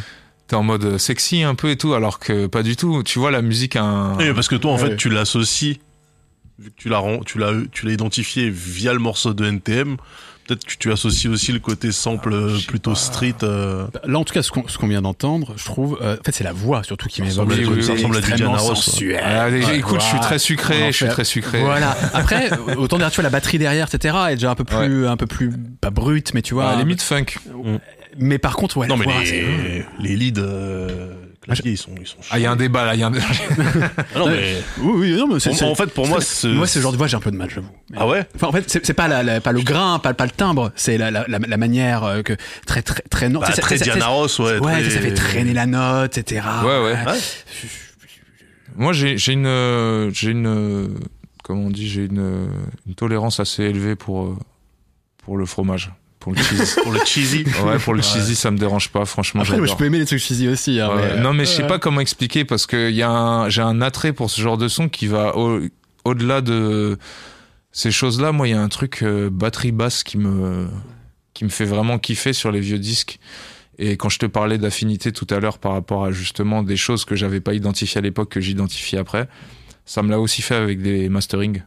Notamment avec certains masterings de Bob Power, qui avait fait, euh, je crois, Alliance Ethnique aussi, mais aussi Michel, NDG au cello. Bah ouais. Et, euh, et attends, il y avait qui d'autre aussi? Ah, j'arrive plus à me souvenir, mais ça me reviendra. Mais ah oui, c'est ça, les Mizel Brother- Brothers, euh, qui ont fait en gros pas mal de Blue Note. Mhm. Et genre pas mal de Blue Note que je kiffais en fait. À savoir, tu vois, par Le exemple. label, tu parles du label. Ouais, le label Blue Note de jazz justement. non, on, on ne prononce pas ce nom dans cette émission. on a dit. Et tu vois, euh, ils ont fait, euh, ils avaient fait Think Twice de Donald Byrd que justement Dilla avait repris. Ils ont fait plein de titres. Ils ont fait euh, Bobby Humphrey aussi. Ah putain, j'adore Bobby Humphrey. Tu vois, ce son euh, My Little My Little Girl. Alors c'est pas celui que j'écoute le plus, mais euh... Celui-là, il a un truc, mec, que vraiment, euh, je comprenais pas ce qui m'arrivait. J'étais, en- euh, j'étais. euh, Vas-y, Je le mets en fond un peu. pour ouais, vas-y. Bah, c'est le lead. Moi, c'est le lead qui me rend fou là-dessus. oui, bah si, oui, ok. Incroyable, tellement, tellement gangster. Bah ouais, c'est ça. Lui, il va te dire que c'est sirupeux, alors que ça, c'est 100% Là, non, pas pour le moment. J'attends, j'attends la voix.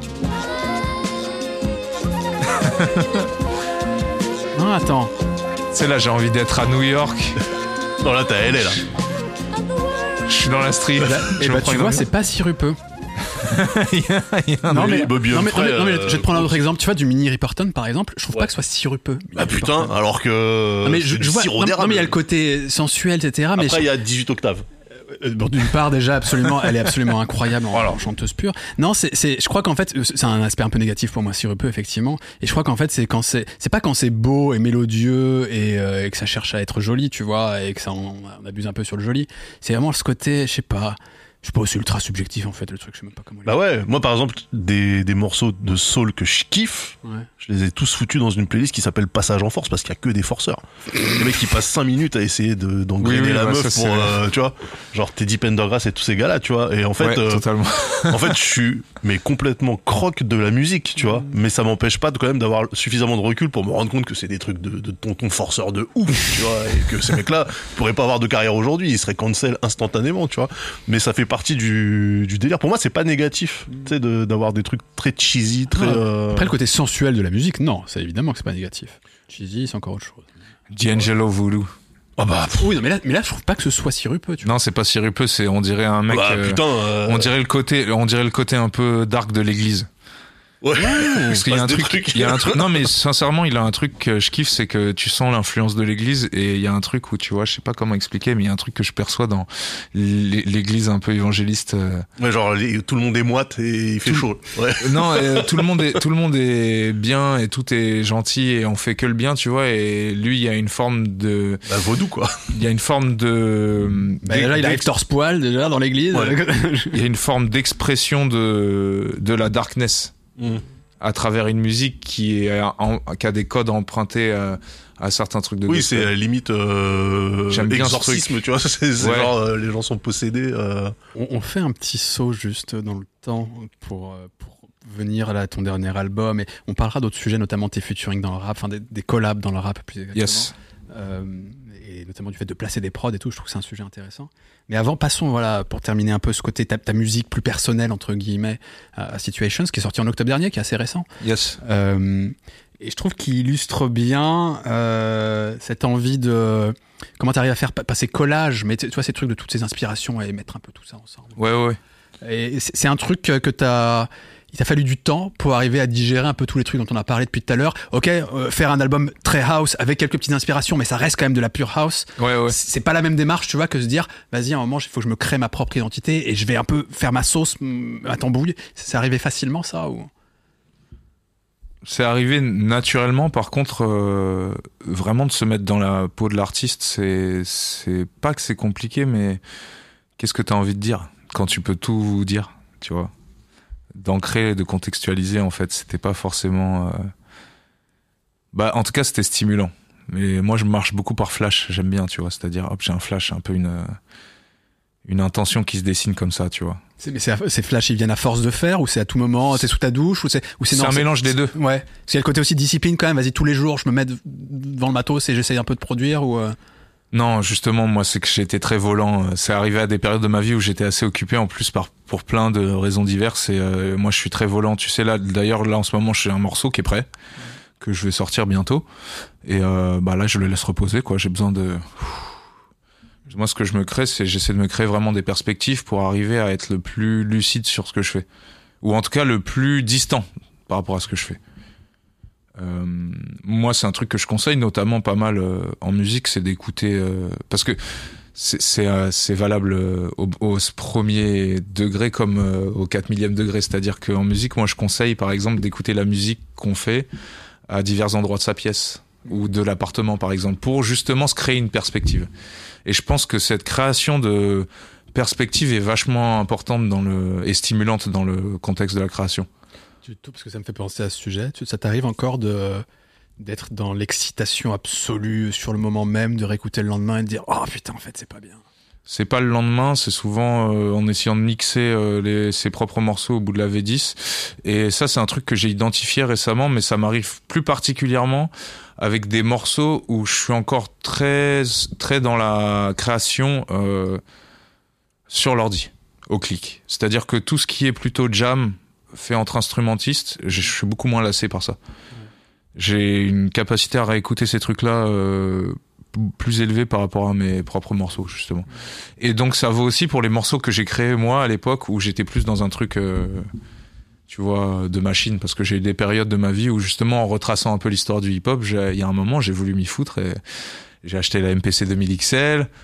J'ai essayé de faire des morceaux sans ordi. Je vais sur le vinyle, je prends le kick, je prends la snare, etc. Tu vois. Ah ouais.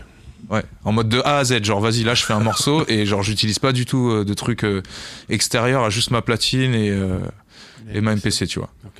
Et aujourd'hui tu travailles plus du tout comme ça Euh, J'aimerais bien revenir un peu vers la MPC. Là je, Ou je Un truc prends- hybride Non, tu sais c'est ce que tu- Ouais, ouais, ouais, un truc hybride, ouais. Ouais, y a prendre le meilleur de deux mondes parce que Tu bosses beaucoup sur Ableton, on s'était croisé Ouais. dans le cadre d'un Ouais, du workshop. Masterclass, un workshop euh, où tu, tu présentais ta façon de travailler, de composer Yes. euh, sur Ableton.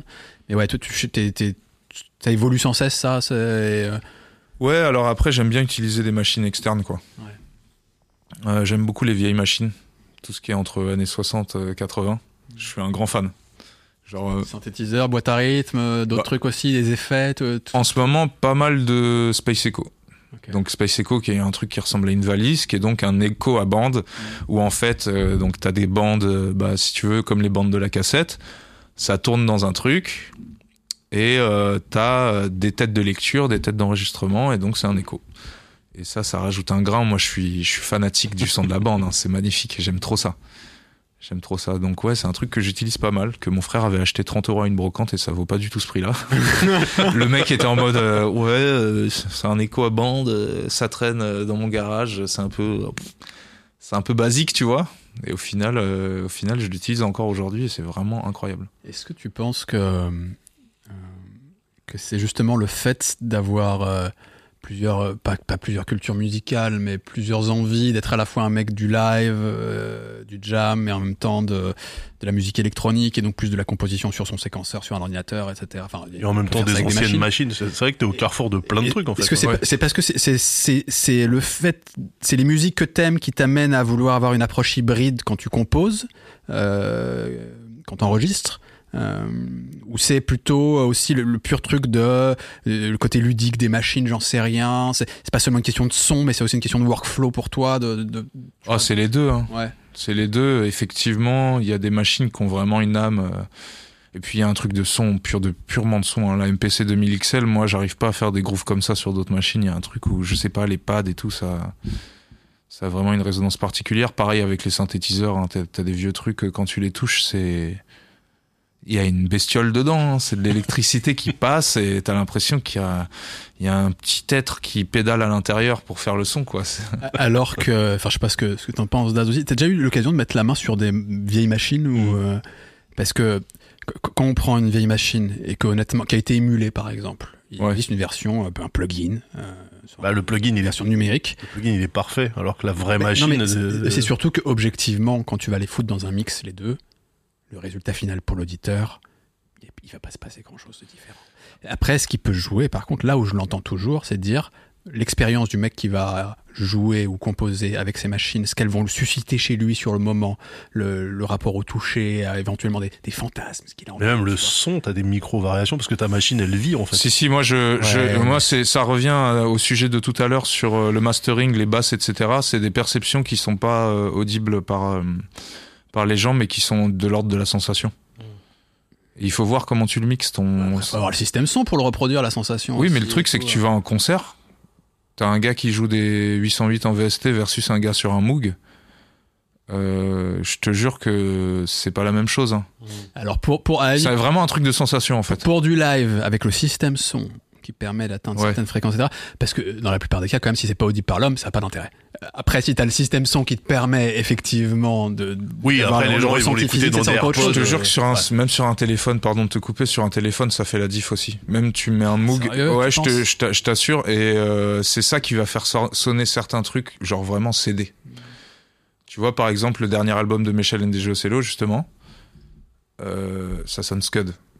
Ça sonne vraiment Scud. Et il y a ce truc-là, je te jure, mec, avec les machines où vraiment il y a des trucs. euh, Tu penses pas qu'on surestime quand même parfois un peu le Moi, matos je fais confiance à mes oreilles. Ouais. Moi, ça m'est déjà arrivé à l'aveugle de déceler des trucs. Je fais confiance à mes oreilles, j'entends si c'est un MP3, un FLAC. Je peux entendre si c'est un Moog ou, ou le plugin, tu vois. Et je te jure que, je te jure que les plugins, ils ont des choses très bien. Les analogues, ils ont des choses très bien. Et c'est même pas une question de mieux ou de moins bien. En fait, c'est une question de comment tu vas l'utiliser. Il y a même des cadres dans lesquels je préfère utiliser un VST pour certains trucs. Tu vois, par exemple, un truc où les VST, je trouve qu'ils sont pas super forts, c'est par exemple les attaques. Attack, Sustain, Decay, Release, pas ouf sur les, les plugins, alors que en synthé analo, c'est avoir des bonnes enveloppes, c'est un peu le cœur de la bataille, tu vois. Par, par exemple, Moog sont super forts pour ça et c'est ça fait une grosse diff en fait. Ça veut dire que, tu vois, moi par exemple, j'ai un petit synthé, le des femmes, c'est une boîte à rythme. Donc une enveloppe, ça Chez hein. ça va définir l'attaque si ton son fait plus ou moins pa, pa, pa, pa, pa, pa, tu vois, par exemple. Euh, et en gros, ils ont des attaques là-dessus et tu te rends compte qu'en fait, à partir d'un signal basique et d'une attaque assez folle, tu peux faire un son, un son vraiment super stylé. Et c'est là où je dis que c'est deux mondes qui sont pas à mettre en opposition. Et par contre, effectivement, dans certains matos, il y a un truc qualitatif. Et aussi, il faut voir aussi ton plugin dans quoi il finit. C'est-à-dire que tu as des gens qui vont utiliser des plugins qui vont finalement les faire passer dans des machines analogiques. Donc là, on est à la croisée des mondes, comme le truc dont on parlait tout à l'heure, où en fait tout, tout se joint, tu vois. Et c'est, pour moi comme dans la musique, en fait, il y a rien à mettre en opposition. Au contraire, tout va ensemble. Ça veut dire qu'à tout moment, euh, mon plugin de Moog, ça se trouve, je vais le faire passer dans un vrai filtre de Moog pour aller re- retrouver un peu une certaine qualité de filtrage ou pas, tu vois. Et ouais, ça fait ça fait vraiment une différence, surtout sur euh, les distorsions aussi. T'as des super distorsions maintenant en numérique, mais t'as des distorsions en pédale qui sont compliquées à, à reprendre en, en numérique. En fait, t'es juste pas sur le- la même chose, quoi. T'as des 0 et des 1 d'un côté, et t'as, t'as, c'est une question de, Ouais, de un distorsion harmonique quoi, un peu. ouais.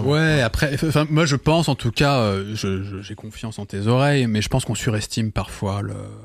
Et tu, tu vois, tu parlais par exemple de variations, euh, du fait que ce soit de l'analogique. En fait, bah, en plugin, on peut l'émuler aussi, ces variations, etc. Ils se basent souvent d'ailleurs sur les vraies machines initiales. et Ils sont capables Oui, de reproduire, sont- y compris l'aspect aléatoire qui peut exister, etc. Oui, mais même, l'aléatoire n'existe pas, tu vois. Donc euh, Ouais. l'aspect aléatoire, ça sera quand même un, Oui, mais tu peux le simuler en ça réalité. sera un pattern euh, algorithmique, euh, tu vois. Ouais, mais Tu peux simuler l'incertitude de certains trucs et, et des fois ça va plus être des types de coloration, c'est-à-dire que sur certaines tables, les SSL 4000 et tout, t'as- c'est plus euh, des questions d'électronique limite là en fait, c'est des comportements électriques en fait Ouais, c'est ça, c'est ça. euh, que tu simules, euh, il me Mais, semble. mais justement, le la simulation informatique passe par des algos, passe par des patterns, passe par des. Et après le son, pas. le son il sort de tes, le son il sort de tes enceintes, il passe dans un convertisseur ou un truc et en fait tu passes d'une transcription d'un signal numérique à un truc analogique.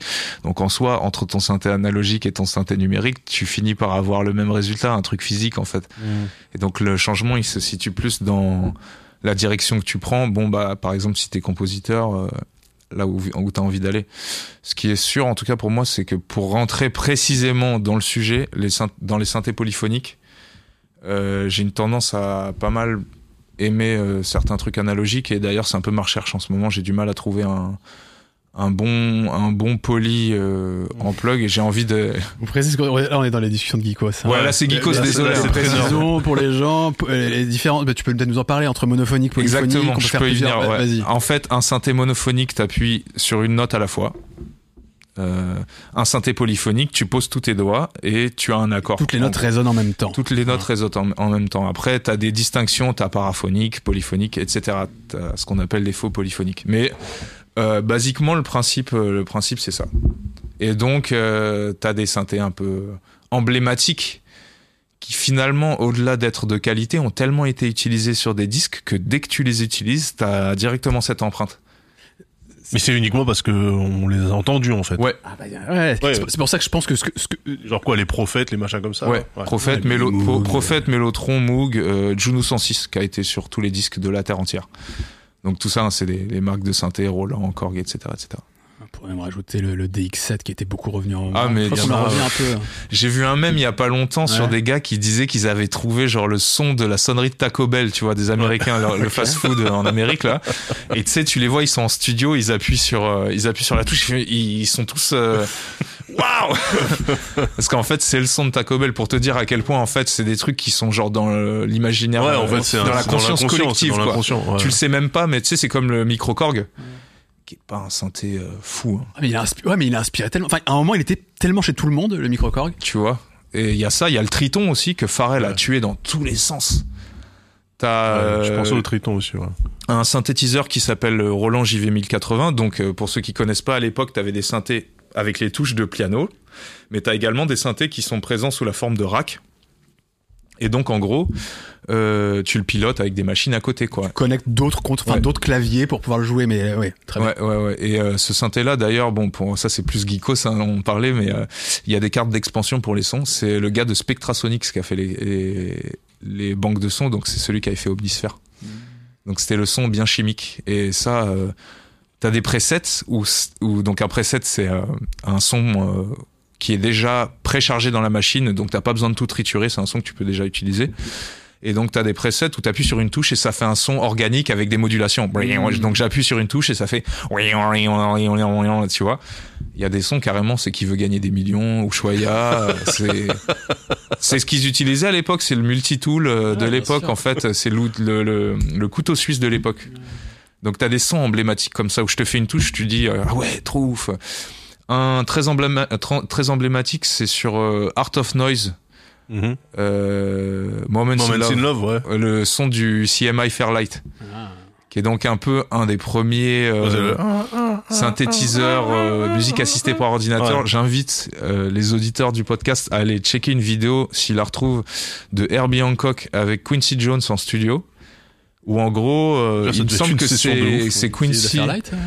Ouais. Donc ils sont en studio et du coup euh, t'as Quincy qui montre à Herbie regarde le Fairlight, la technologie c'est incroyable et tu vois Herbie à l'époque est super et d'ailleurs encore aujourd'hui super friand de technologie. Euh, lui c'est le gars qui enregistre tout tout le temps. Tu vois? Donc ils sont là, ils rigolent, ils sont avec leur coupe de champagne, c'est assez mythique. Je l'ai déjà dit dans cette émission, mais je l'ai vu. euh, C'était l'été dernier, c'était un peu oui un an, je sais plus. Je suis un peu perdu. Je l'ai vu à Paris euh, dans le cadre du festival. La Défense, euh, Herbie Hancock. Et je, je sais pas, il, il doit avoir pas loin de 90 piges aujourd'hui. Ouais.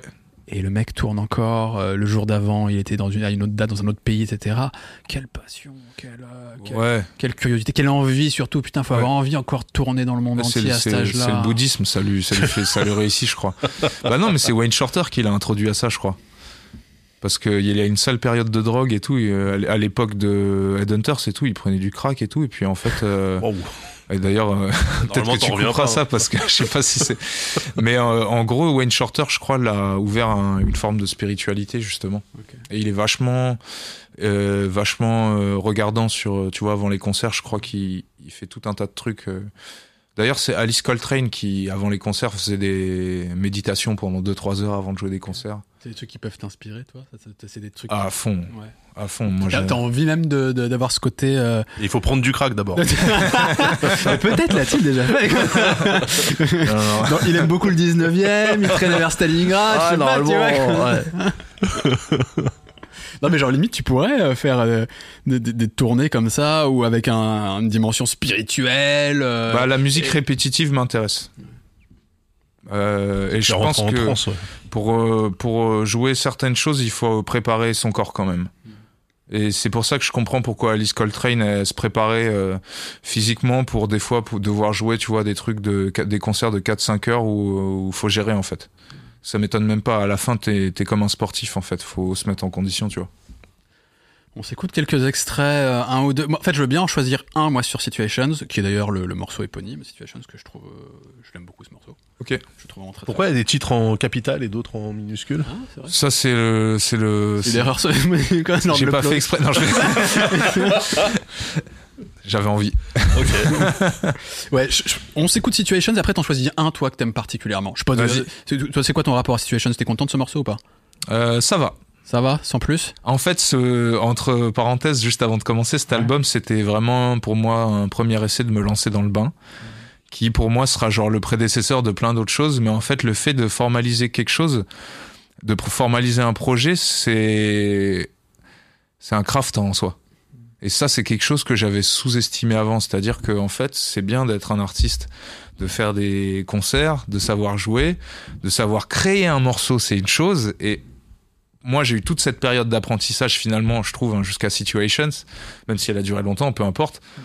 Et en fait, je me suis rendu compte que de formaliser un projet, en fait, c'était un art en soi. Et pour moi, Situations, ça a été vraiment euh, le cahier de brouillon de OK, je formalise un projet. Et tu parles d'une DA à l'échelle d'un album ou de toi en tant qu'artiste même plus Non, là même en, en tant, en tant qu'album, dans le sens même les, comment les tracks se suivent, est-ce que toi tu y trouves une cohésion, bon, peu importe si les gens la voient, mais comment tu te sens vis-à-vis de ça, etc. ouais. Allez, on s'écoute Situations, issu de Situations, sorti en octobre dernier. Situations Issu de Situations.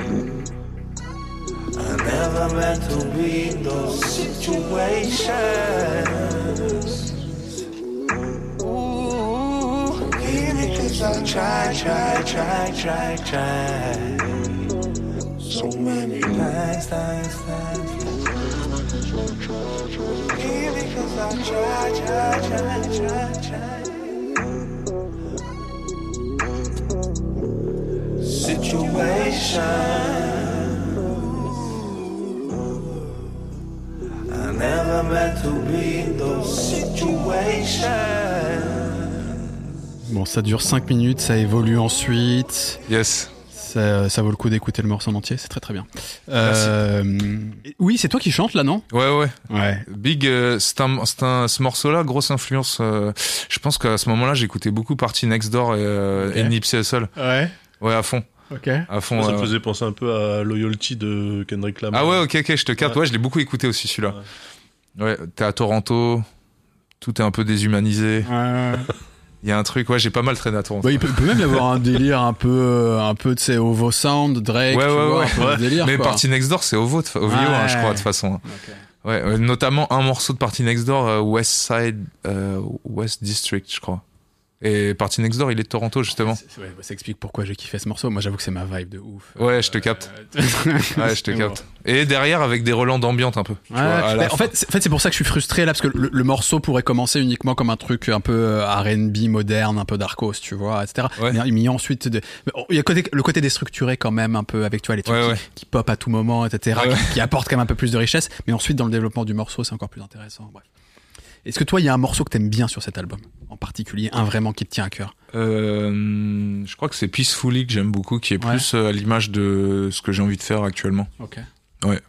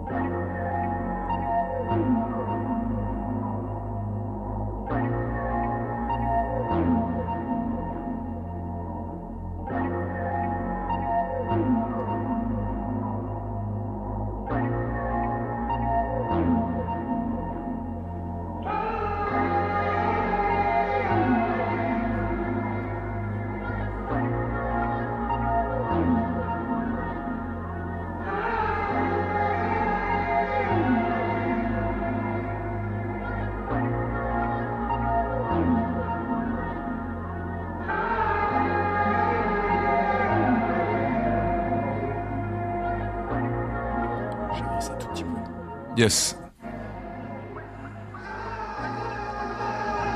De toute façon, ça change pas vraiment, sauf la deuxième partie.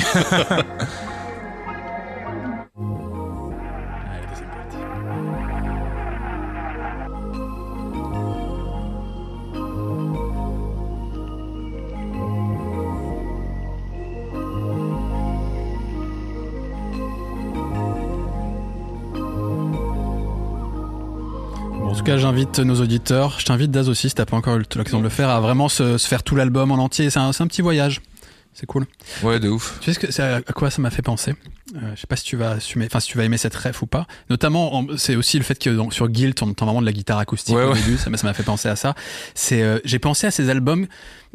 Faut pas le prendre mal, un peu mineur de de, de John Frusciante. Ouais, ok, ok. Ah, trop stylé. Tu vois ces, Bien sûr. euh, bah, ces c'est albums. Pas du tout, pas du- je le prends pas du tout mal, au contraire. euh, je dis mineur parce que c'est pas ces gros tubes avec Ouais, les Red c'est personnel, c'est très personnel. Très personnel. Ouais, D'ailleurs, dans des, dans des moments de vie où il était pas bien. Ouais, ouais. Euh, et il a énormément produit des, des morceaux bizarres, mais qui ont tous un charme fou. Enfin, souvent un charme fou. C'est euh, Dean Blunt qui a samplé un de ces trucs là. Justement, mon pote Lubensky me faisait écouter un truc où il disait ah ce morceau il est trop chaud et en cherchant c'était un sample de guitare de John Frusciante qui est incroyable de, sur justement une de ces tapes là. Ça, ça vaut vraiment le coup de se pencher sur cet aspect de la carrière de John Frusciante. euh. Ah super. Il y a à Moi, boire et à manger dedans. C'est très, il y a des trucs bizarres, etc. Mais aussi plein de trucs super touchants. Ah c'est charmé, c'est charmé cette. Bah, on le salue du coup.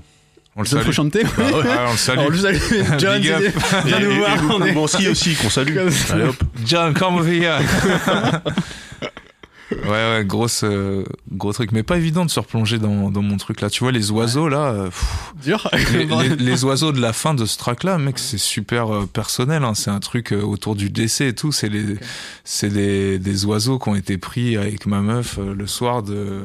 Tu vois, il y a bon, il y a mon père qui est parti il y a pas longtemps et tout. C'est le soir où il est parti et tout. On a, on a fait une prise à 6 heures du mat euh, après qu'il soit parti où on a pris avec deux téléphones les oiseaux du matin de la rue. euh. Ah mec, j'ai envoyé. Ça a été un exutoire cet album. C'est pour ça que là, j'ai envie de faire des trucs un peu plus joyeux. euh, Très bien. Très bien. tu vois. Mais c'était un exercice vachement intéressant. Il y a des trucs qui m'ont déplu, euh, d'autres choses qui m'ont fait kiffer. J'apprends tous les jours, tu vois, notamment dans le mixage de ma voix, etc. J'ai envie d'essayer encore plein d'autres choses. Oui, c'est un, nouvel outil. C'est un nouvel outil pour toi d'utiliser plus ta voix. euh. Ouais, Je, je me rappelle là dans le dans le, le truc le work euh, avec Ableton. Workshop. Le workshop, pardon. Ouais. Je, je, je rappelle, je me rappelle jamais ce terme.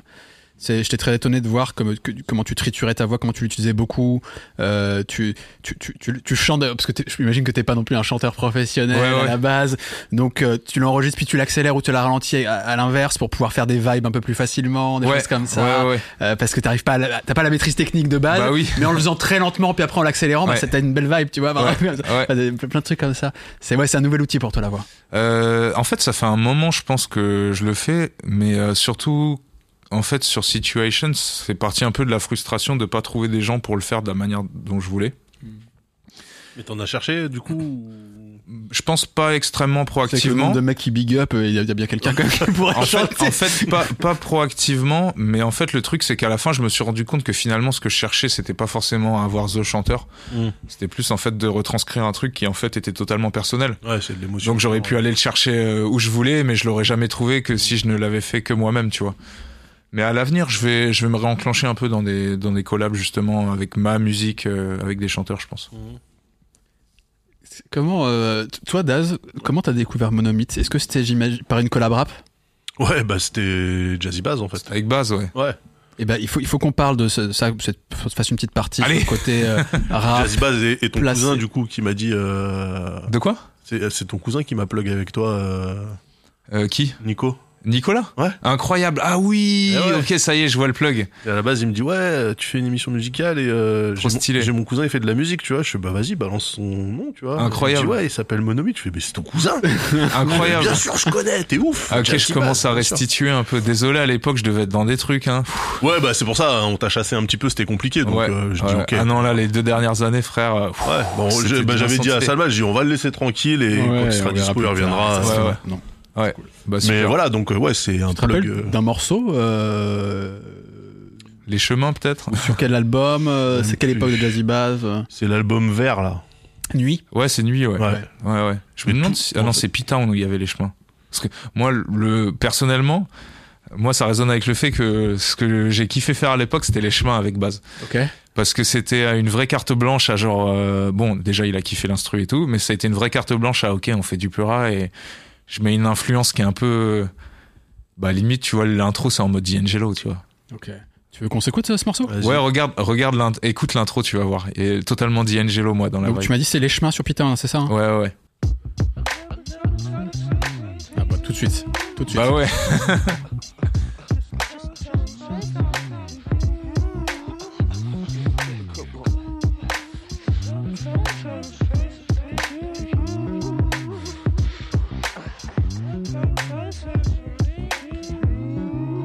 les matins je la voyais, excepté les fins de semaine.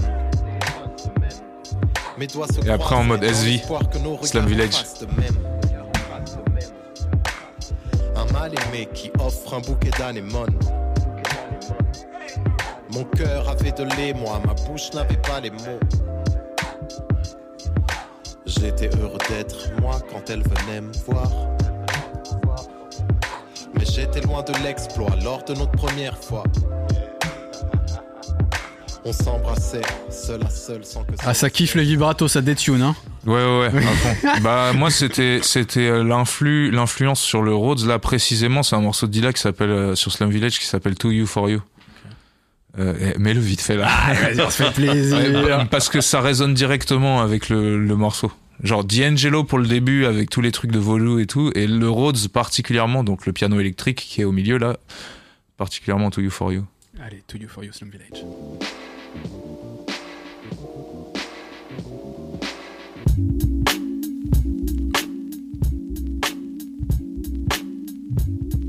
You stare. I said you took it there. What's up with you? Hey, what's up with you?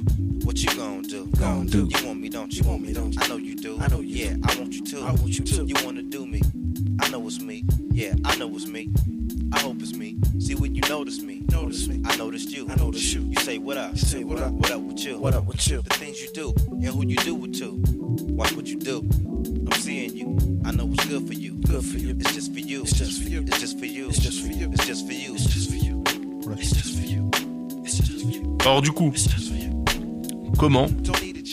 Donc là, on sait que toi, tu euh, t'as cliqué avec euh, avec Jazzy Bass parce que euh, euh, intérêt commun, groupe de potes, machin, etc. 19ème. Ouais, c'est juste ça. C'est le 19e. T'étais le mec du 19 qui fait du son et euh... En fait, c'est euh, j'ai laissé l'instru des chemins justement euh, au Grandville Studio à l'époque de l'Albatros et c'est mon pote Martial qui l'a laissé Lonely Band à cette époque-là qui l'a laissé sur l'ordi, je crois et en fait, il il a kiffé, tu vois, et le plug s'est fait à partir de là, en fait. C'est vraiment, mec, c'est vraiment une histoire de Parisien du 19e arrondissement, quoi. Parce que, C'était première collab rap? Enfin, premier mec moi du milieu avec qui tu commences à te plug ou euh, ou il y avait déjà eu d'autres trucs avant? Oh, tu sais, euh, je pense qu'il y a dû y avoir des trucs avant un peu euh, informels. Hmm. C'est vrai que ça a été, c'est vrai que ça a été le, le on va dire le plus connu à l'époque, notamment après ces rap contenders là, Ouais. Que, que avec qui j'ai collaboré à l'époque, ouais. Mais c'était très organique. Il n'y a pas eu de, tu vois, de choses formelles par mail, etc. ou- Hmm. Et, et d'ailleurs, moi, la plupart des collaborations, c'est comme ça que je fonctionne. hein. Donc tu Ouais. places tes prods, c'est quoi? C'est les gens qui viennent Mais te moi, je chercher place ou- pas en fait.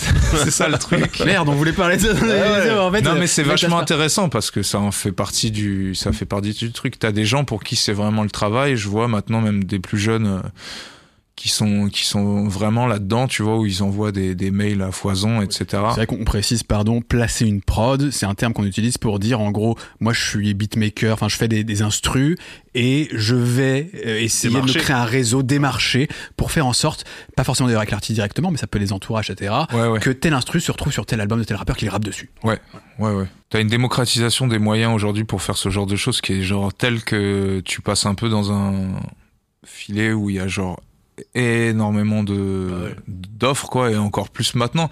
Et maintenant ça a changé le game encore tu vois. Maintenant t'as même des gens qui font des loops.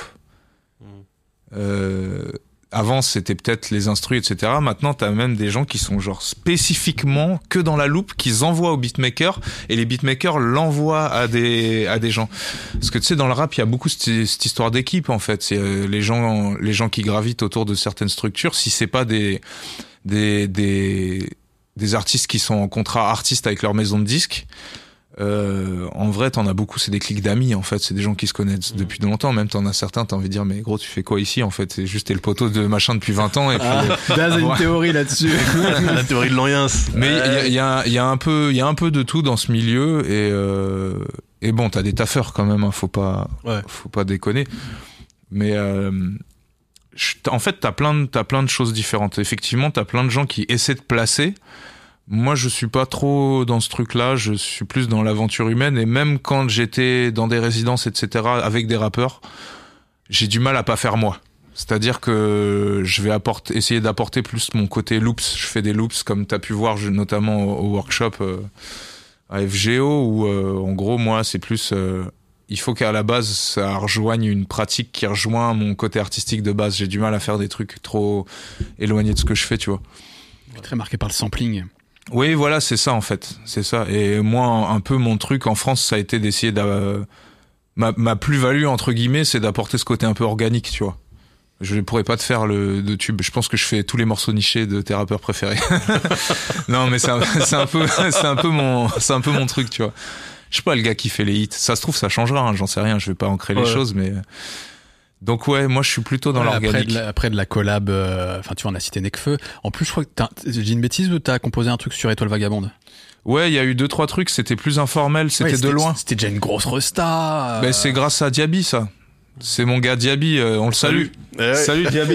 Putain, faut te dire. Alors, entre les refs musicales et les big up des potos, Ah ouais, là, et euh, non, j'espère que vous avez la votre carnet de notes et de tout. Eh, dans l'industrie, il y a des gens, ils sont fous. Hein. Ils mettent pas ton nom, ils prennent tout l'argent et tout. Mais Diaby, c'est un bon. Ok. Diaby, c'est vraiment un bon et euh, et je le respecte. Et c'est un, bon. Et merci Diaby, t'es un bon. Tu t'as mis bien aussi avec ces mecs. non, mais même même pour avoir collaboré avec lui, c'est c'est un plaisir de collaborer avec lui. Et en fait, c'est c'est quelqu'un de de réglo en fait. Mais, mais alors, en quoi il, il t'a aidé si c'est pour apparaître sur un album de Necfeu Enfin, raconte. J'ai envoyé ses loops.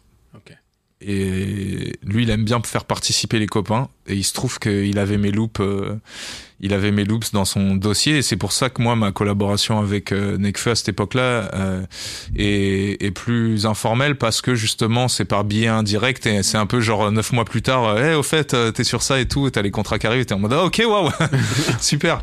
Donc ouais, ça a été, ça a été plutôt comme fait comme ça, tu vois. De Donc manière. toi, t'avais pas du tout prévu de, de bosser avec Nekfeu ou- Ouais, non. Et avec Sneezy non plus, parce qu'avec Sneezy, Ouais. il y a eu ça. Et d'ailleurs, ce qui est marrant, c'est que ça faisait partie d'un pack de Loop que j'avais envoyé à Loob. Et euh, Loob, il- Lubensky, et donc, qui est mon ami avec qui euh, j'ai. Salut. yes, aussi, ouais, à Big Up. On l'a déjà salué trois fois, je crois, dans cette émission. Et euh, en gros, c'est marrant parce que lui il dormait dans le studio quand j'ai fait la loupe qui a été placée à- justement sur le Sneezy là. Et bah j'ai- j'ai- j'aime bien, j'aime bien mettre des, des points de SACEM à mon poteau qui est en train de dormir dans le studio. Je trouve ça, je trouve ça lourd. on sait, on est là, on se met bien, on est ensemble, ça fait plaisir. Et c'est surtout la clique, euh, la clique l'entourage, etc. Qui, euh, avec, est-ce que t'as pris des trucs aussi en dehors un peu? Est-ce que, est-ce que, est-ce que tu dis que tu démarches pas, mais il y a un moment où tu vas vite te retrouver aussi à, enfin, tu croises pas tout le monde forcément, tu vois. Est-ce qu'il y a pas des goals que tu peux te mettre à un moment en disant putain, lui je le trouve fort quand même, j'aimerais pourquoi pas un jour collaborer avec lui, je vais faire peut-être la démarche de lui dire, hey j'existe, tu vois, je sais pas. Ça c'est un peu ce qui est en train de m'arriver actuellement, mais euh, j'ai envie d'ouvrir un peu mes horizons euh, avec des artistes, interprètes un peu à l'international. Donc j'ai vachement envie de, de faire ce que tu dis là, mais justement d'aller voir un peu dans autre chose que le rap. Ok. À savoir, euh, par exemple, euh, bah, pas mal de choses en Angleterre. hein. J'ai envie d'aller un peu plus vers la soul, etc. Tu vois, même ce qu'on a entendu là sur Situations, etc. J'ai envie de refaire des trucs comme ça, mais avec euh, avec des professionals du chant et de, et de l'écriture de et de l'écriture de chansons. Je pense que le, ça m'a un peu passé euh, certains trucs de rap. Ouais. Ouais, ouais. Le ouais. rap même de manière générale, ça te, Bah au final maintenant j'écoute plus trop de rap français. autant en tant que faiseur que, que, que Ouais. qu'auditeur. Ouais ouais je suis je suis un peu là tu me prends à un moment où je suis un peu en transition justement. euh, De toute façon, tu, tu te considères même pas beatmaker de, de Ouais base. non non moi Ouais. ça me saoule ce truc euh, beatmaker. euh, Ouais, bah ouais. Je sais pas. C'est je suis- réducteur, en Je fait, suis de- instrumentiste quoi. Ouais, je c'est ça. suis kiffeur quoi avant Ouais. tout. Kiffeur de musique. Et euh, C'est vrai que le profil par rapport à, au beatmaker euh, un peu classique, Il est différent. bah ouais, complètement. c'est vrai. Enfin, il est multi-instrumentiste et tout, donc. euh, mais je le- pense que c'est une plus-value. Ouais, pardon tu disais. Ouais, bah non, mais le- cantonner ça au, au simple beatmaking, ça serait du gâchis, tu vois, faut. En fait, c'est à travers des spectres d'observation que tu peux élargir euh, ton impact. Et, et donc, en t- je pense qu'en te catégorisant, et là je vais faire une généralité, mais peut-être que je me trompe, en te catégorisant, tu limites ton, Ouais, tu te fermes les portes, en fait. tu, tu limites ton impact. Et si t'arrives et que tu dis je suis beatmaker et je fais ça, bah. C'est marrant parce que vous, enfin la limite que vous y voyez, moi je le, je le prends de, de l'autre côté presque, c'est-à-dire que c'est c'est pas beatmaker, c'est limitant, c'est plutôt euh, beatmaker, c'est en fait c'est devenu compositeur et que en réalité euh, un beatmaker peut être multi-instrumentiste, etc. Enfin, je trouve que ça ça, a- ça a C'est vrai vachement qu'il y a un évolué, pont, ça a il y a vachement un- ouais. évolué. Euh, on- non, non, tu, tu- Bah, en fait. euh, En France, peut-être pas. Ouais, c'est ça, sur les. Enfin, À l'étranger, peut-être. et même la façon dont les beatmakers sont même potentiellement perçus par les rappeurs.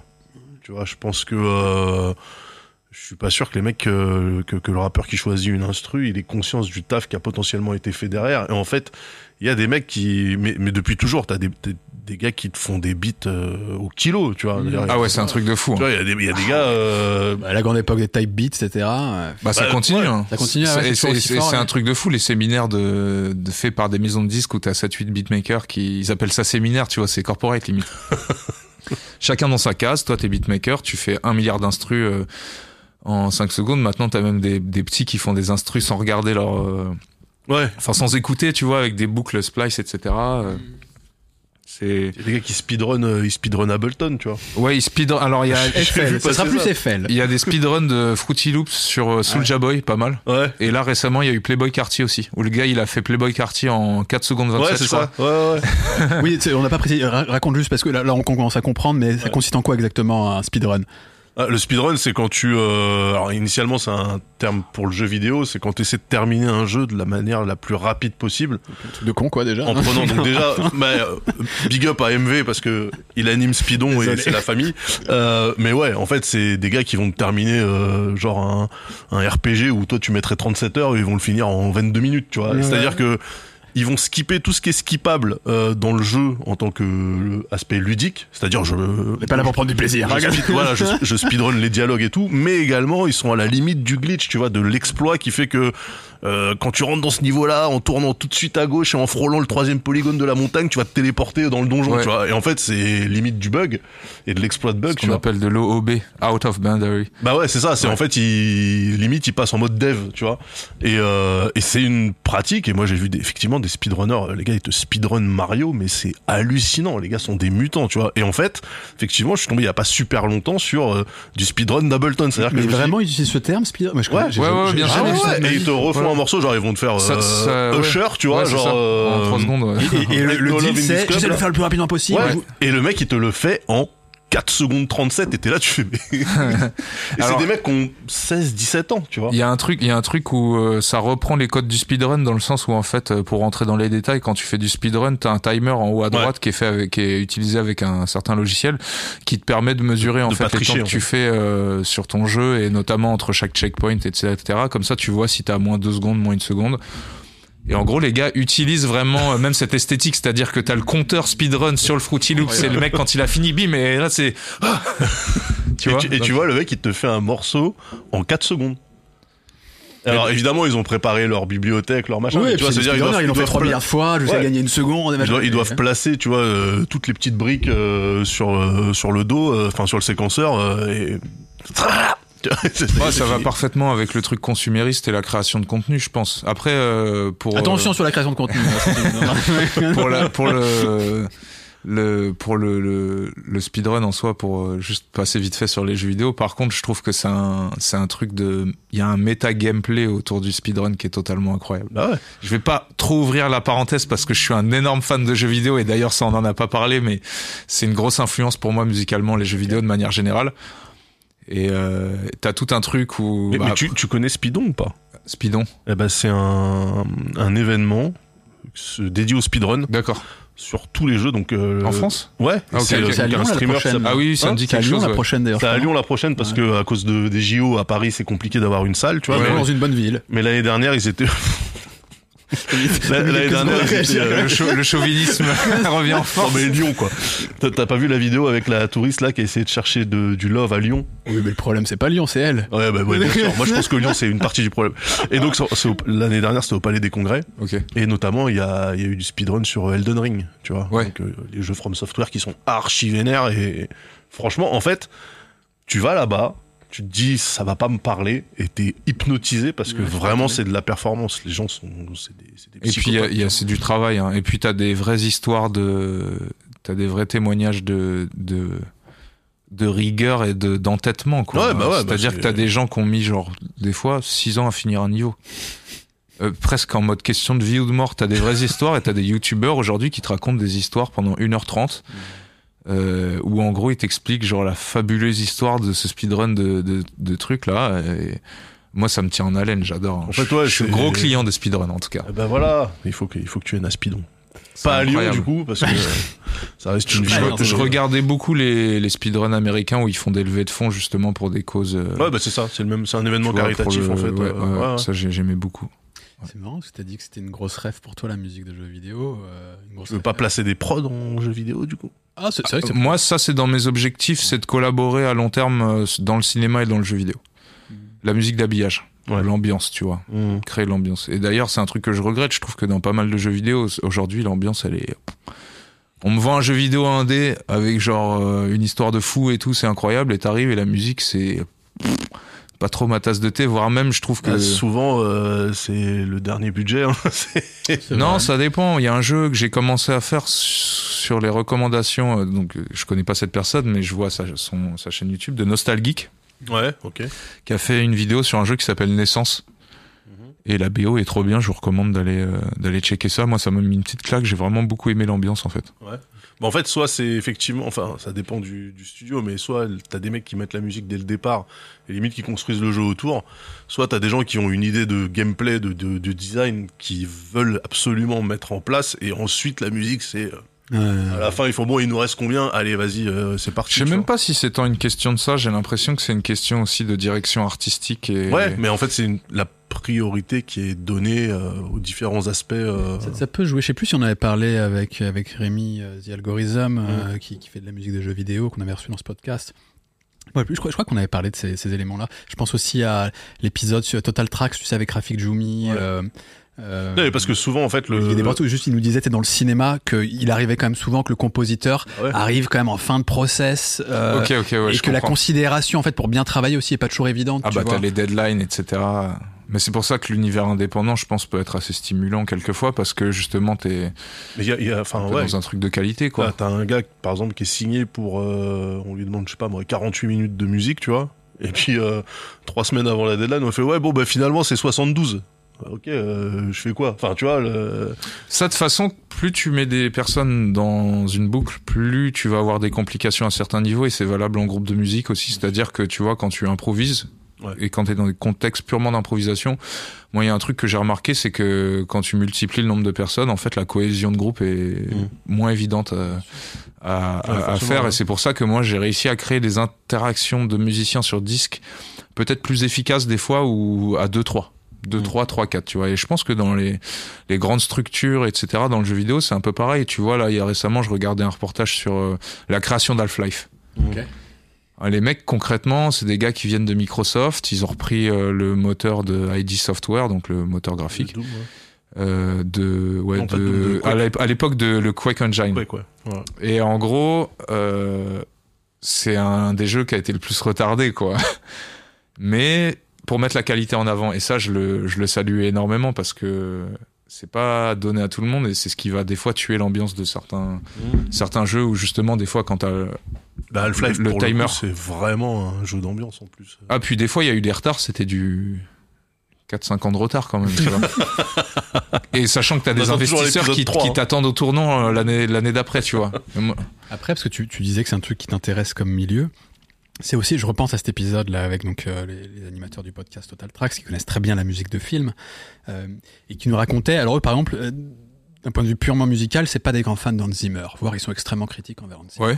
Par contre, ils analysent aussi sa réussite incroyable. euh, Oui, ils reconnaissent, dans le ils reconnaissent son succès. euh, Ils reconnaissent évidemment son succès et ils lui reconnaissent une grande qualité, c'est son adaptabilité. D'avoir créé un écosystème avec des équipes, etc., mais lui aussi personnellement, beaucoup, énormément à l'écoute des, attentes des quoi. studios, etc., Ouais, ouais. de pouvoir tout de suite retoucher le truc si besoin, d'être disponible, machin, etc. Ouais, ouais. Et que ça, en fait, c'est aussi une qualité professionnelle à adopter, tu vois, que, tu- que tu peux faire valoir Ah, bah, aussi. Ça, c'est du business. Après, le gars, il se met dans un, un écosystème où c'est du business, quoi. Là, c'est. Mais même au-delà du business, je pense toi à, ta simple échelle, toi, Ouais. si un jour tu as envie de travailler, c'est le côté euh, pas une souplesse en se faisant marcher dessus. Tu sais, en Ouais. faisant n'importe quoi, genre t'es une variable d'ajustement, on t'en demande trop par rapport à ce que t'es payé, Ouais, etc.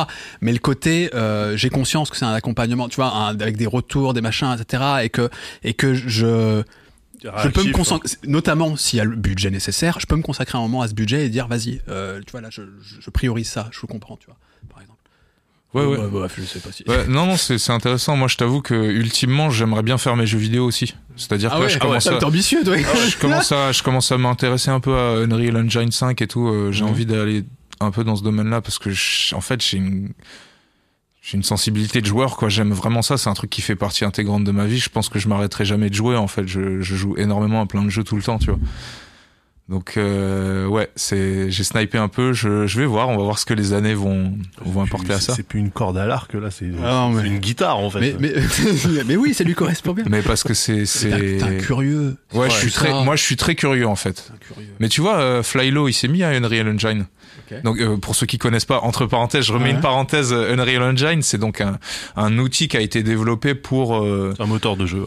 Un moteur de jeu. Avec, euh, si tu veux, c'est un peu le Photoshop euh, des moteurs de jeu où en gros tu peux avoir accès à de quoi faire un jeu de manière plus simple, Ok. ou voir même Une de la interface 3D. utilisateur plus accessible. Voilà, voire même dans le cinéma actuellement ils utilisent ça. euh, Donc je l'ai pas vu, mais je sais que dans The Mo- Mandalorian, T'as une technologie d'écran en fait tout autour de des gens pour qu'ils soient filmés, pour les intégrer dans un décor directement, à la place des fonds verts, parce qu'en fait le fond vert ça fait ce qu'on appelle du leak et en fait euh, T'es en euh, vert. euh, en fait t'es en vert et du coup ça ajoute sur euh, le contraste et la direction photographique euh, du- dans le cinéma parce que t'es limité par le fond vert, donc tu peux pas euh, euh, projeter de la lumière comme tu veux, etc.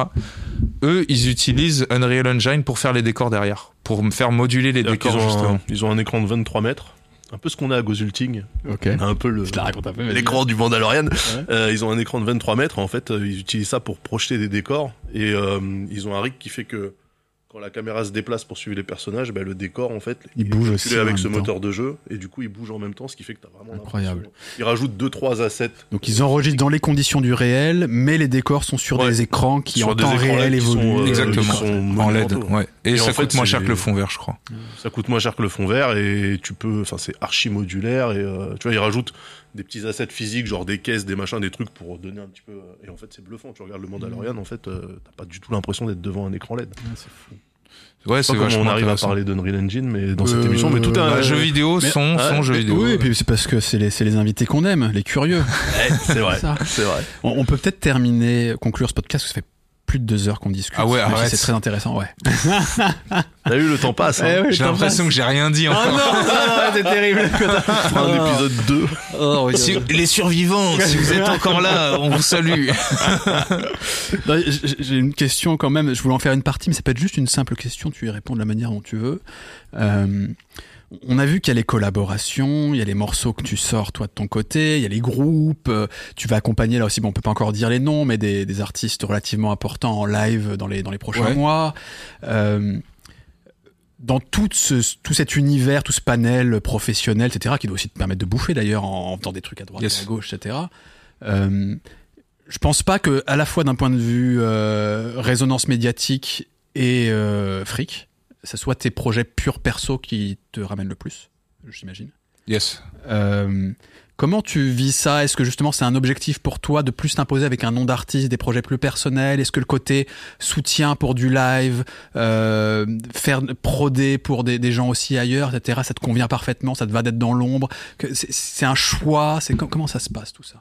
Moi, euh, dans le futur, mon but, c'est d'être entier avec mes droits bien grassement. Ah donc c'est quand même bien le but. Ok, très bien. et euh, et donc de pouvoir m'acheter une petite maison à la Cambrousse, de d'embêter personne, d'avoir mon petit studio quelque part là, marrante, ce qui me permet d'être en pantoufle et de me dire bon, là je peux souffler pendant trois mois si je veux, je fais de la musique. Et j'adorerais euh, que ma musique marche, mais c'est pas c'est pas mon c'est pas mon truc musique, principal. euh, Moi j'ai Perso euh, marche. Ouais, j'ai j'ai j'ai envie qu'elle soit écoutée, ça c'est quelque chose, mais j'ai pas forcément envie qu'elle marche, je m'en fiche un peu. Euh, par Qu'elle contre, ramène de l'argent par contre. bah, Non, J'ai dit sur ton de blague, mais ce que tu disais aussi, c'est. euh, en tout cas, je sais que je... pardon, vas-y, vas-y. Non, vas-y, vas-y. Je vais je vais capitaliser à l'avenir un peu plus sur euh, ma musique personnelle. C'est juste que j'ai un peu l'impression que toutes ces années j'étais en apprentissage et je le suis encore. Tu vois, comment mixer, comment faire ci, euh, comprendre le business, etc. Et en fait, moi, j'ai juste l'impression que là, les 15 dernières années, j'étais à l'école, tu vois. Ouais. Et là, je viens de sortir de l'université, je suis juste en mode, ok, je commence, je commence à capter un peu, je vais, j'évolue dans cet écosystème, tu vois. Parce que parce qu'on parle, on parle aussi un peu business. Tu dis qu'aussi il y a l'idée quand même avec un projet personnel de pouvoir euh, t'assurer financièrement pour pouvoir te consacrer à d'autres projets artistiques justement. Euh, c'est aussi parce que tu te dis euh, c'est pas assez rémunérateur les collaborations. C'est-à-dire que comme évidemment c'est tout divisé, etc. euh, avoir un tube qui marche bien en son nom et donc pouvoir récolter plus les fruits de ce travail, c'est un objectif. Ça suffit pas de, de je sais pas, tu vas te mettre euh, de proder pour Necfeu, ça suffit pas d'un point de vue financier. Euh, non, c'est pas ça. Moi, c'est plus une question de, c'est plus une question de développement personnel. Il y a un moment où j'ai besoin de faire mes trucs, en fait. C'est viscéral. Peu importe euh, l'argent. il y, a pas le côté ouais fric là-dedans. Ouais, non, non. Moi, il y a un moment, faut que je sois chez moi et que je puisse faire mon truc. Sinon, je le vis mal. Donc, euh, je vais mettre ce qu'il faut en place pour pouvoir le faire. Et éventuellement, il y a un moment où je vais un peu plus capi- capitaliser sur mon projet personnel.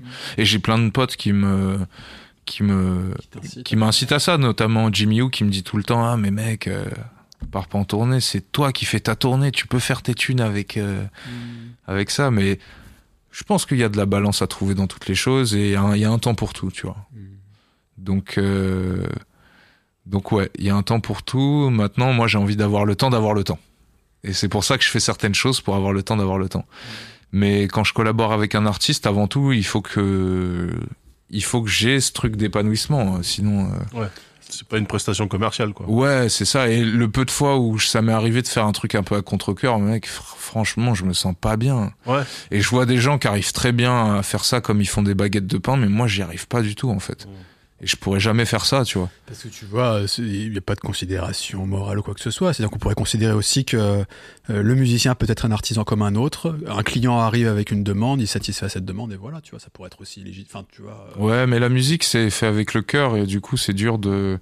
En fait, je mets pas du tout les choses en opposition. Je trouve que t'as totalement raison. C'est juste, euh, vas-y, c'est- il y a un petit côté un peu sacré à la musique quand même. Il y a un truc qui est au-delà, qui va au-delà du simple produit à consommer. Et ça, je pense que c'est inhérent également à la place que à la musique dans notre société, tu vois.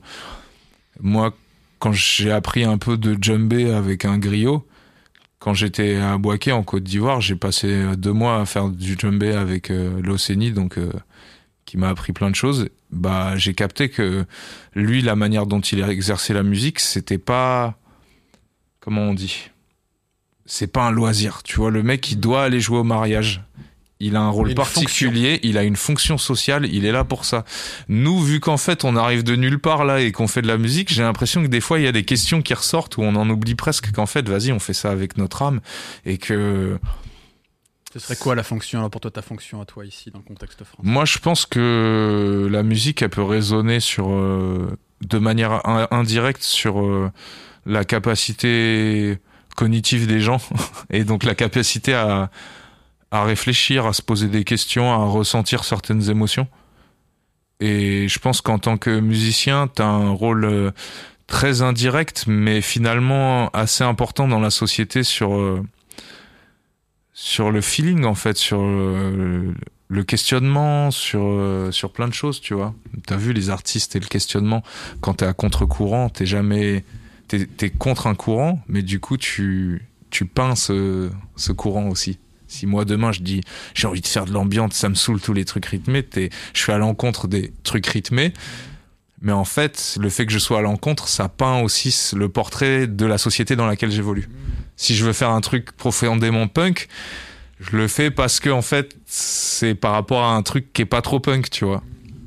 Et donc je pense que nous, en tant qu'artistes, on a un pouvoir. Et d'ailleurs, c'est assez intéressant de voir que les griots, euh, en tout cas mandingues, donc euh, du, du peuple man- mandingue, c'est un- une catégorie qui est, euh, comment on dit, il me semble, euh, j'ai oublié comment on dit, mais en gros, c'est c'est- ils se marient entre eux, tu vois.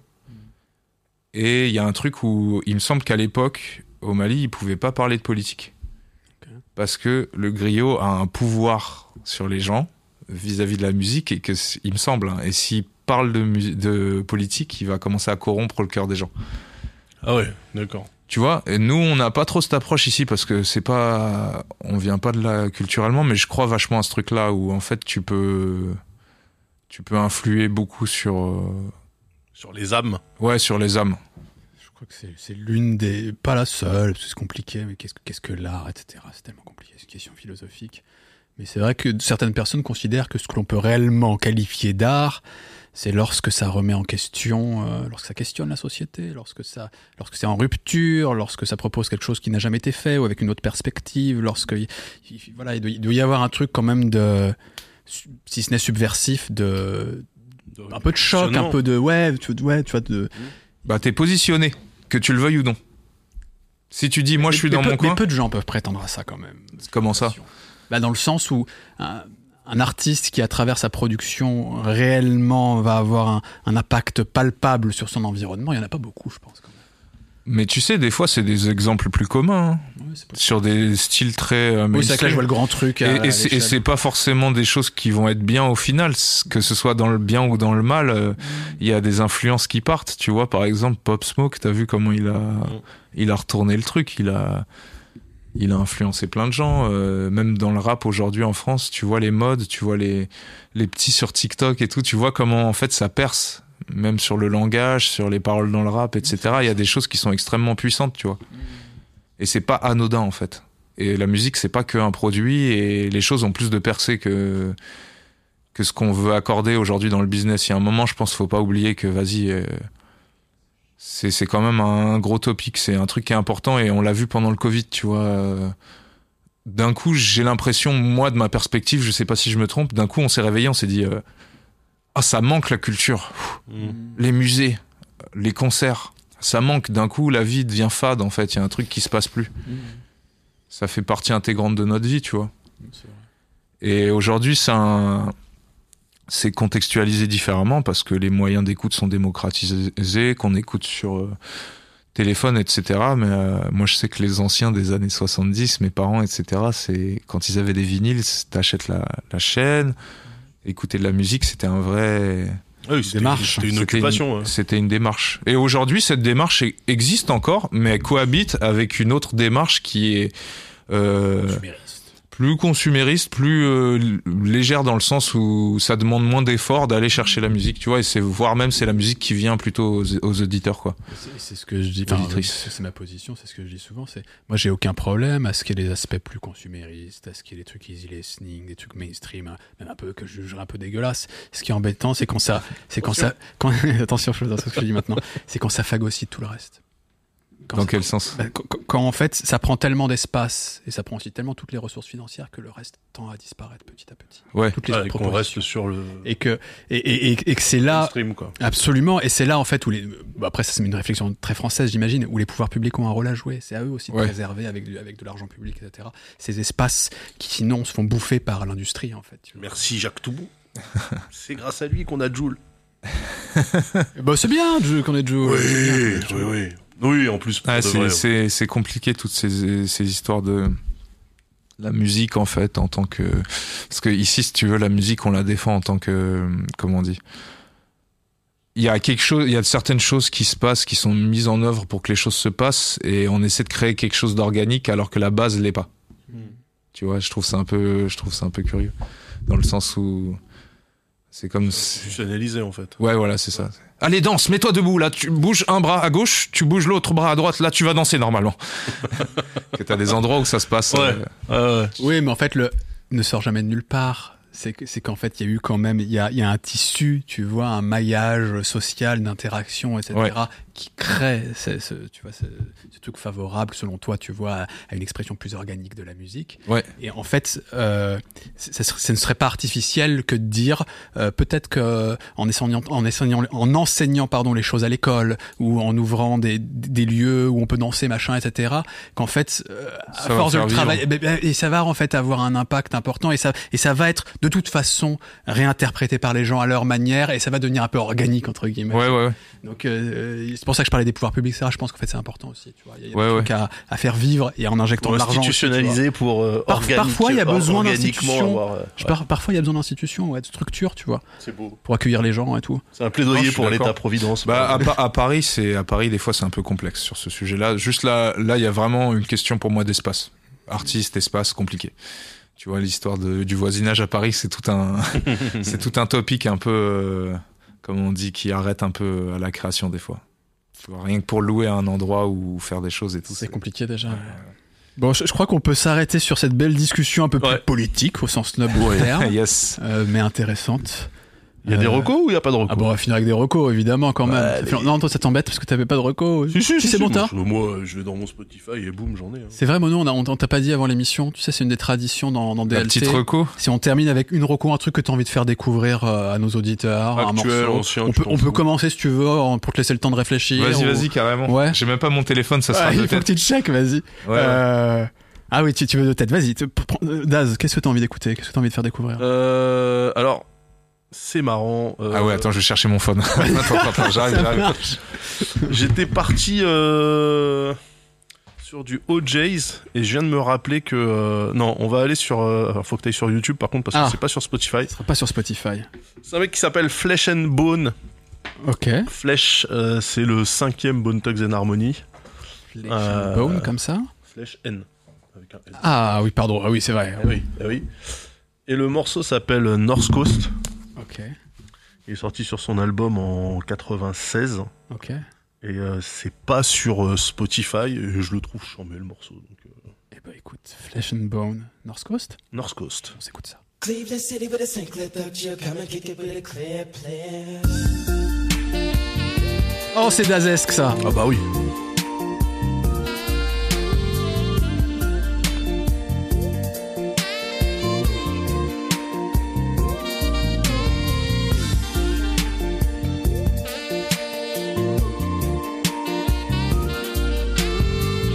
C'est le grand frère de Lazy Bone, qui est un des membres de Bone Thugs euh, les, plus, euh, les plus connus.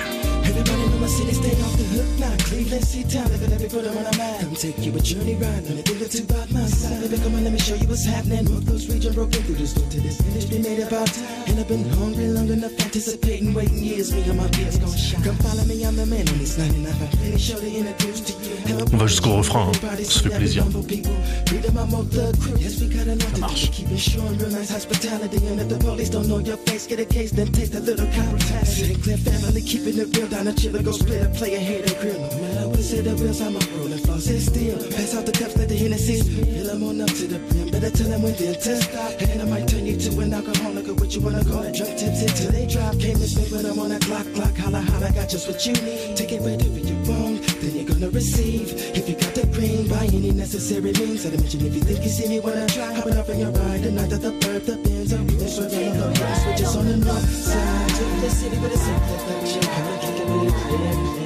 99 is where you find me chilling Flesh and Bone, qui a fait 18 ans pour. euh, je crois qu'il avait été arrêté avec une Kalachnikov et de la dynamite en disant qu'il voulait fêter le 4 juillet. Les gars. Je te jure. ah, c'est Bonne Tugs, hein. il y avait Tugs dans le nom, c'était pas volé, hein. franchement. C'est pas des lol. C'est pas des lol. Je dirais un pas pote. des lol. moi. Est-ce que t'as trouvé ce que tu voulais écouter Ouais, moi alors c'est pas ce que j'écoute en ce moment, mais j'avais envie de sortir ça. C'est euh, Dreaming de John Hassel, Alors, Dreaming, John Hassel. qui est mort il y a pas si longtemps que ça et qui a fait ça quand il avait peut-être 80 balais. Respect. Très bien. C'est, euh, bah, écoute, on l'écoute tout simplement et on va le découvrir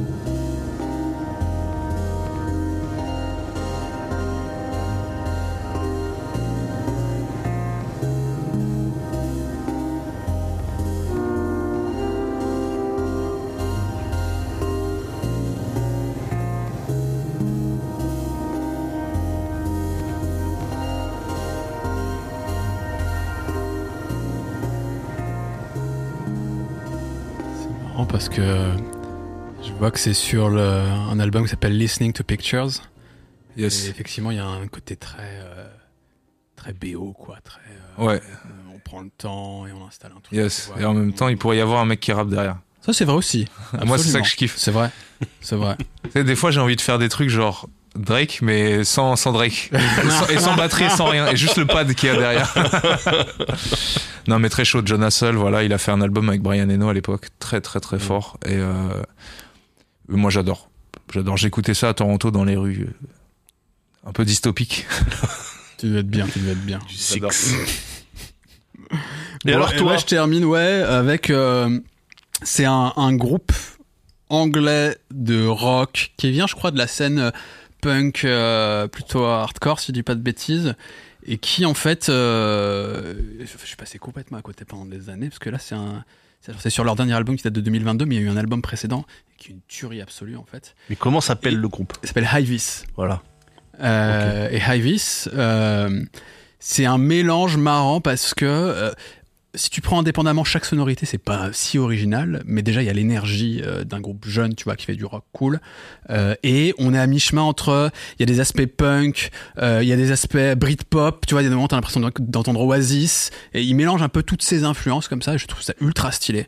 Euh, L'album s'appelle Et l'album s'appelle Blending, mais le précédent est trop trop bien aussi, et là le morceau c'est 0151, je sais pas comment dire, 0151, un truc comme ça. 151. Euh, Hivis. On s'écoute ça.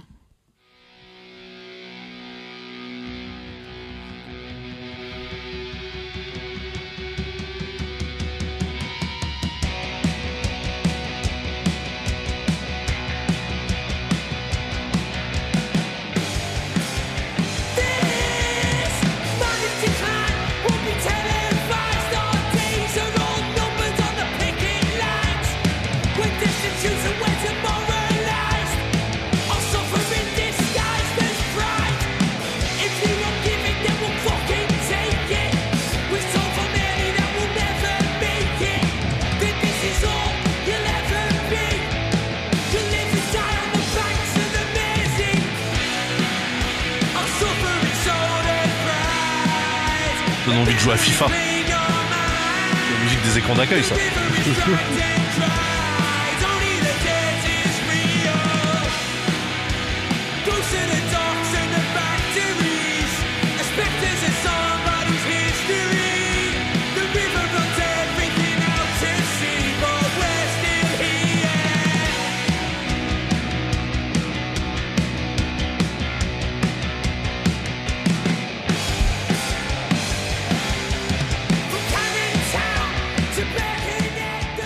Voilà. Tu tu trouves que ça fait la musique de FIFA, c'est ça tu Ouais, dans les FIFA, mais à l'ancienne. Mais ça, c'était euh, Casabian. C'est parce que c'était Casabian à l'époque dans la musique des FIFA. Ouais. Il y avait ce genre de reverb un peu garage et tout.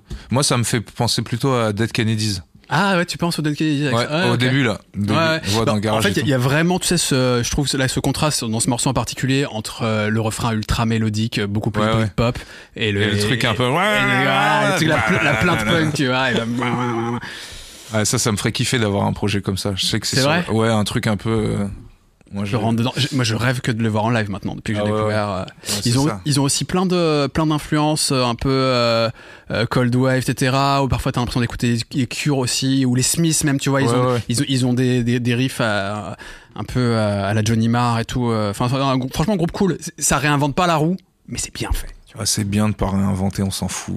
Faut pas, faut pas réinventer. hein. Faites le même truc que vous faites depuis 40 000 ans. Si le, le truc est bon, Exactement. Vous êtes des Anglais, vous savez faire. Allez-y. Moi c'est un truc que je dis des fois aussi. Mais enfin bref.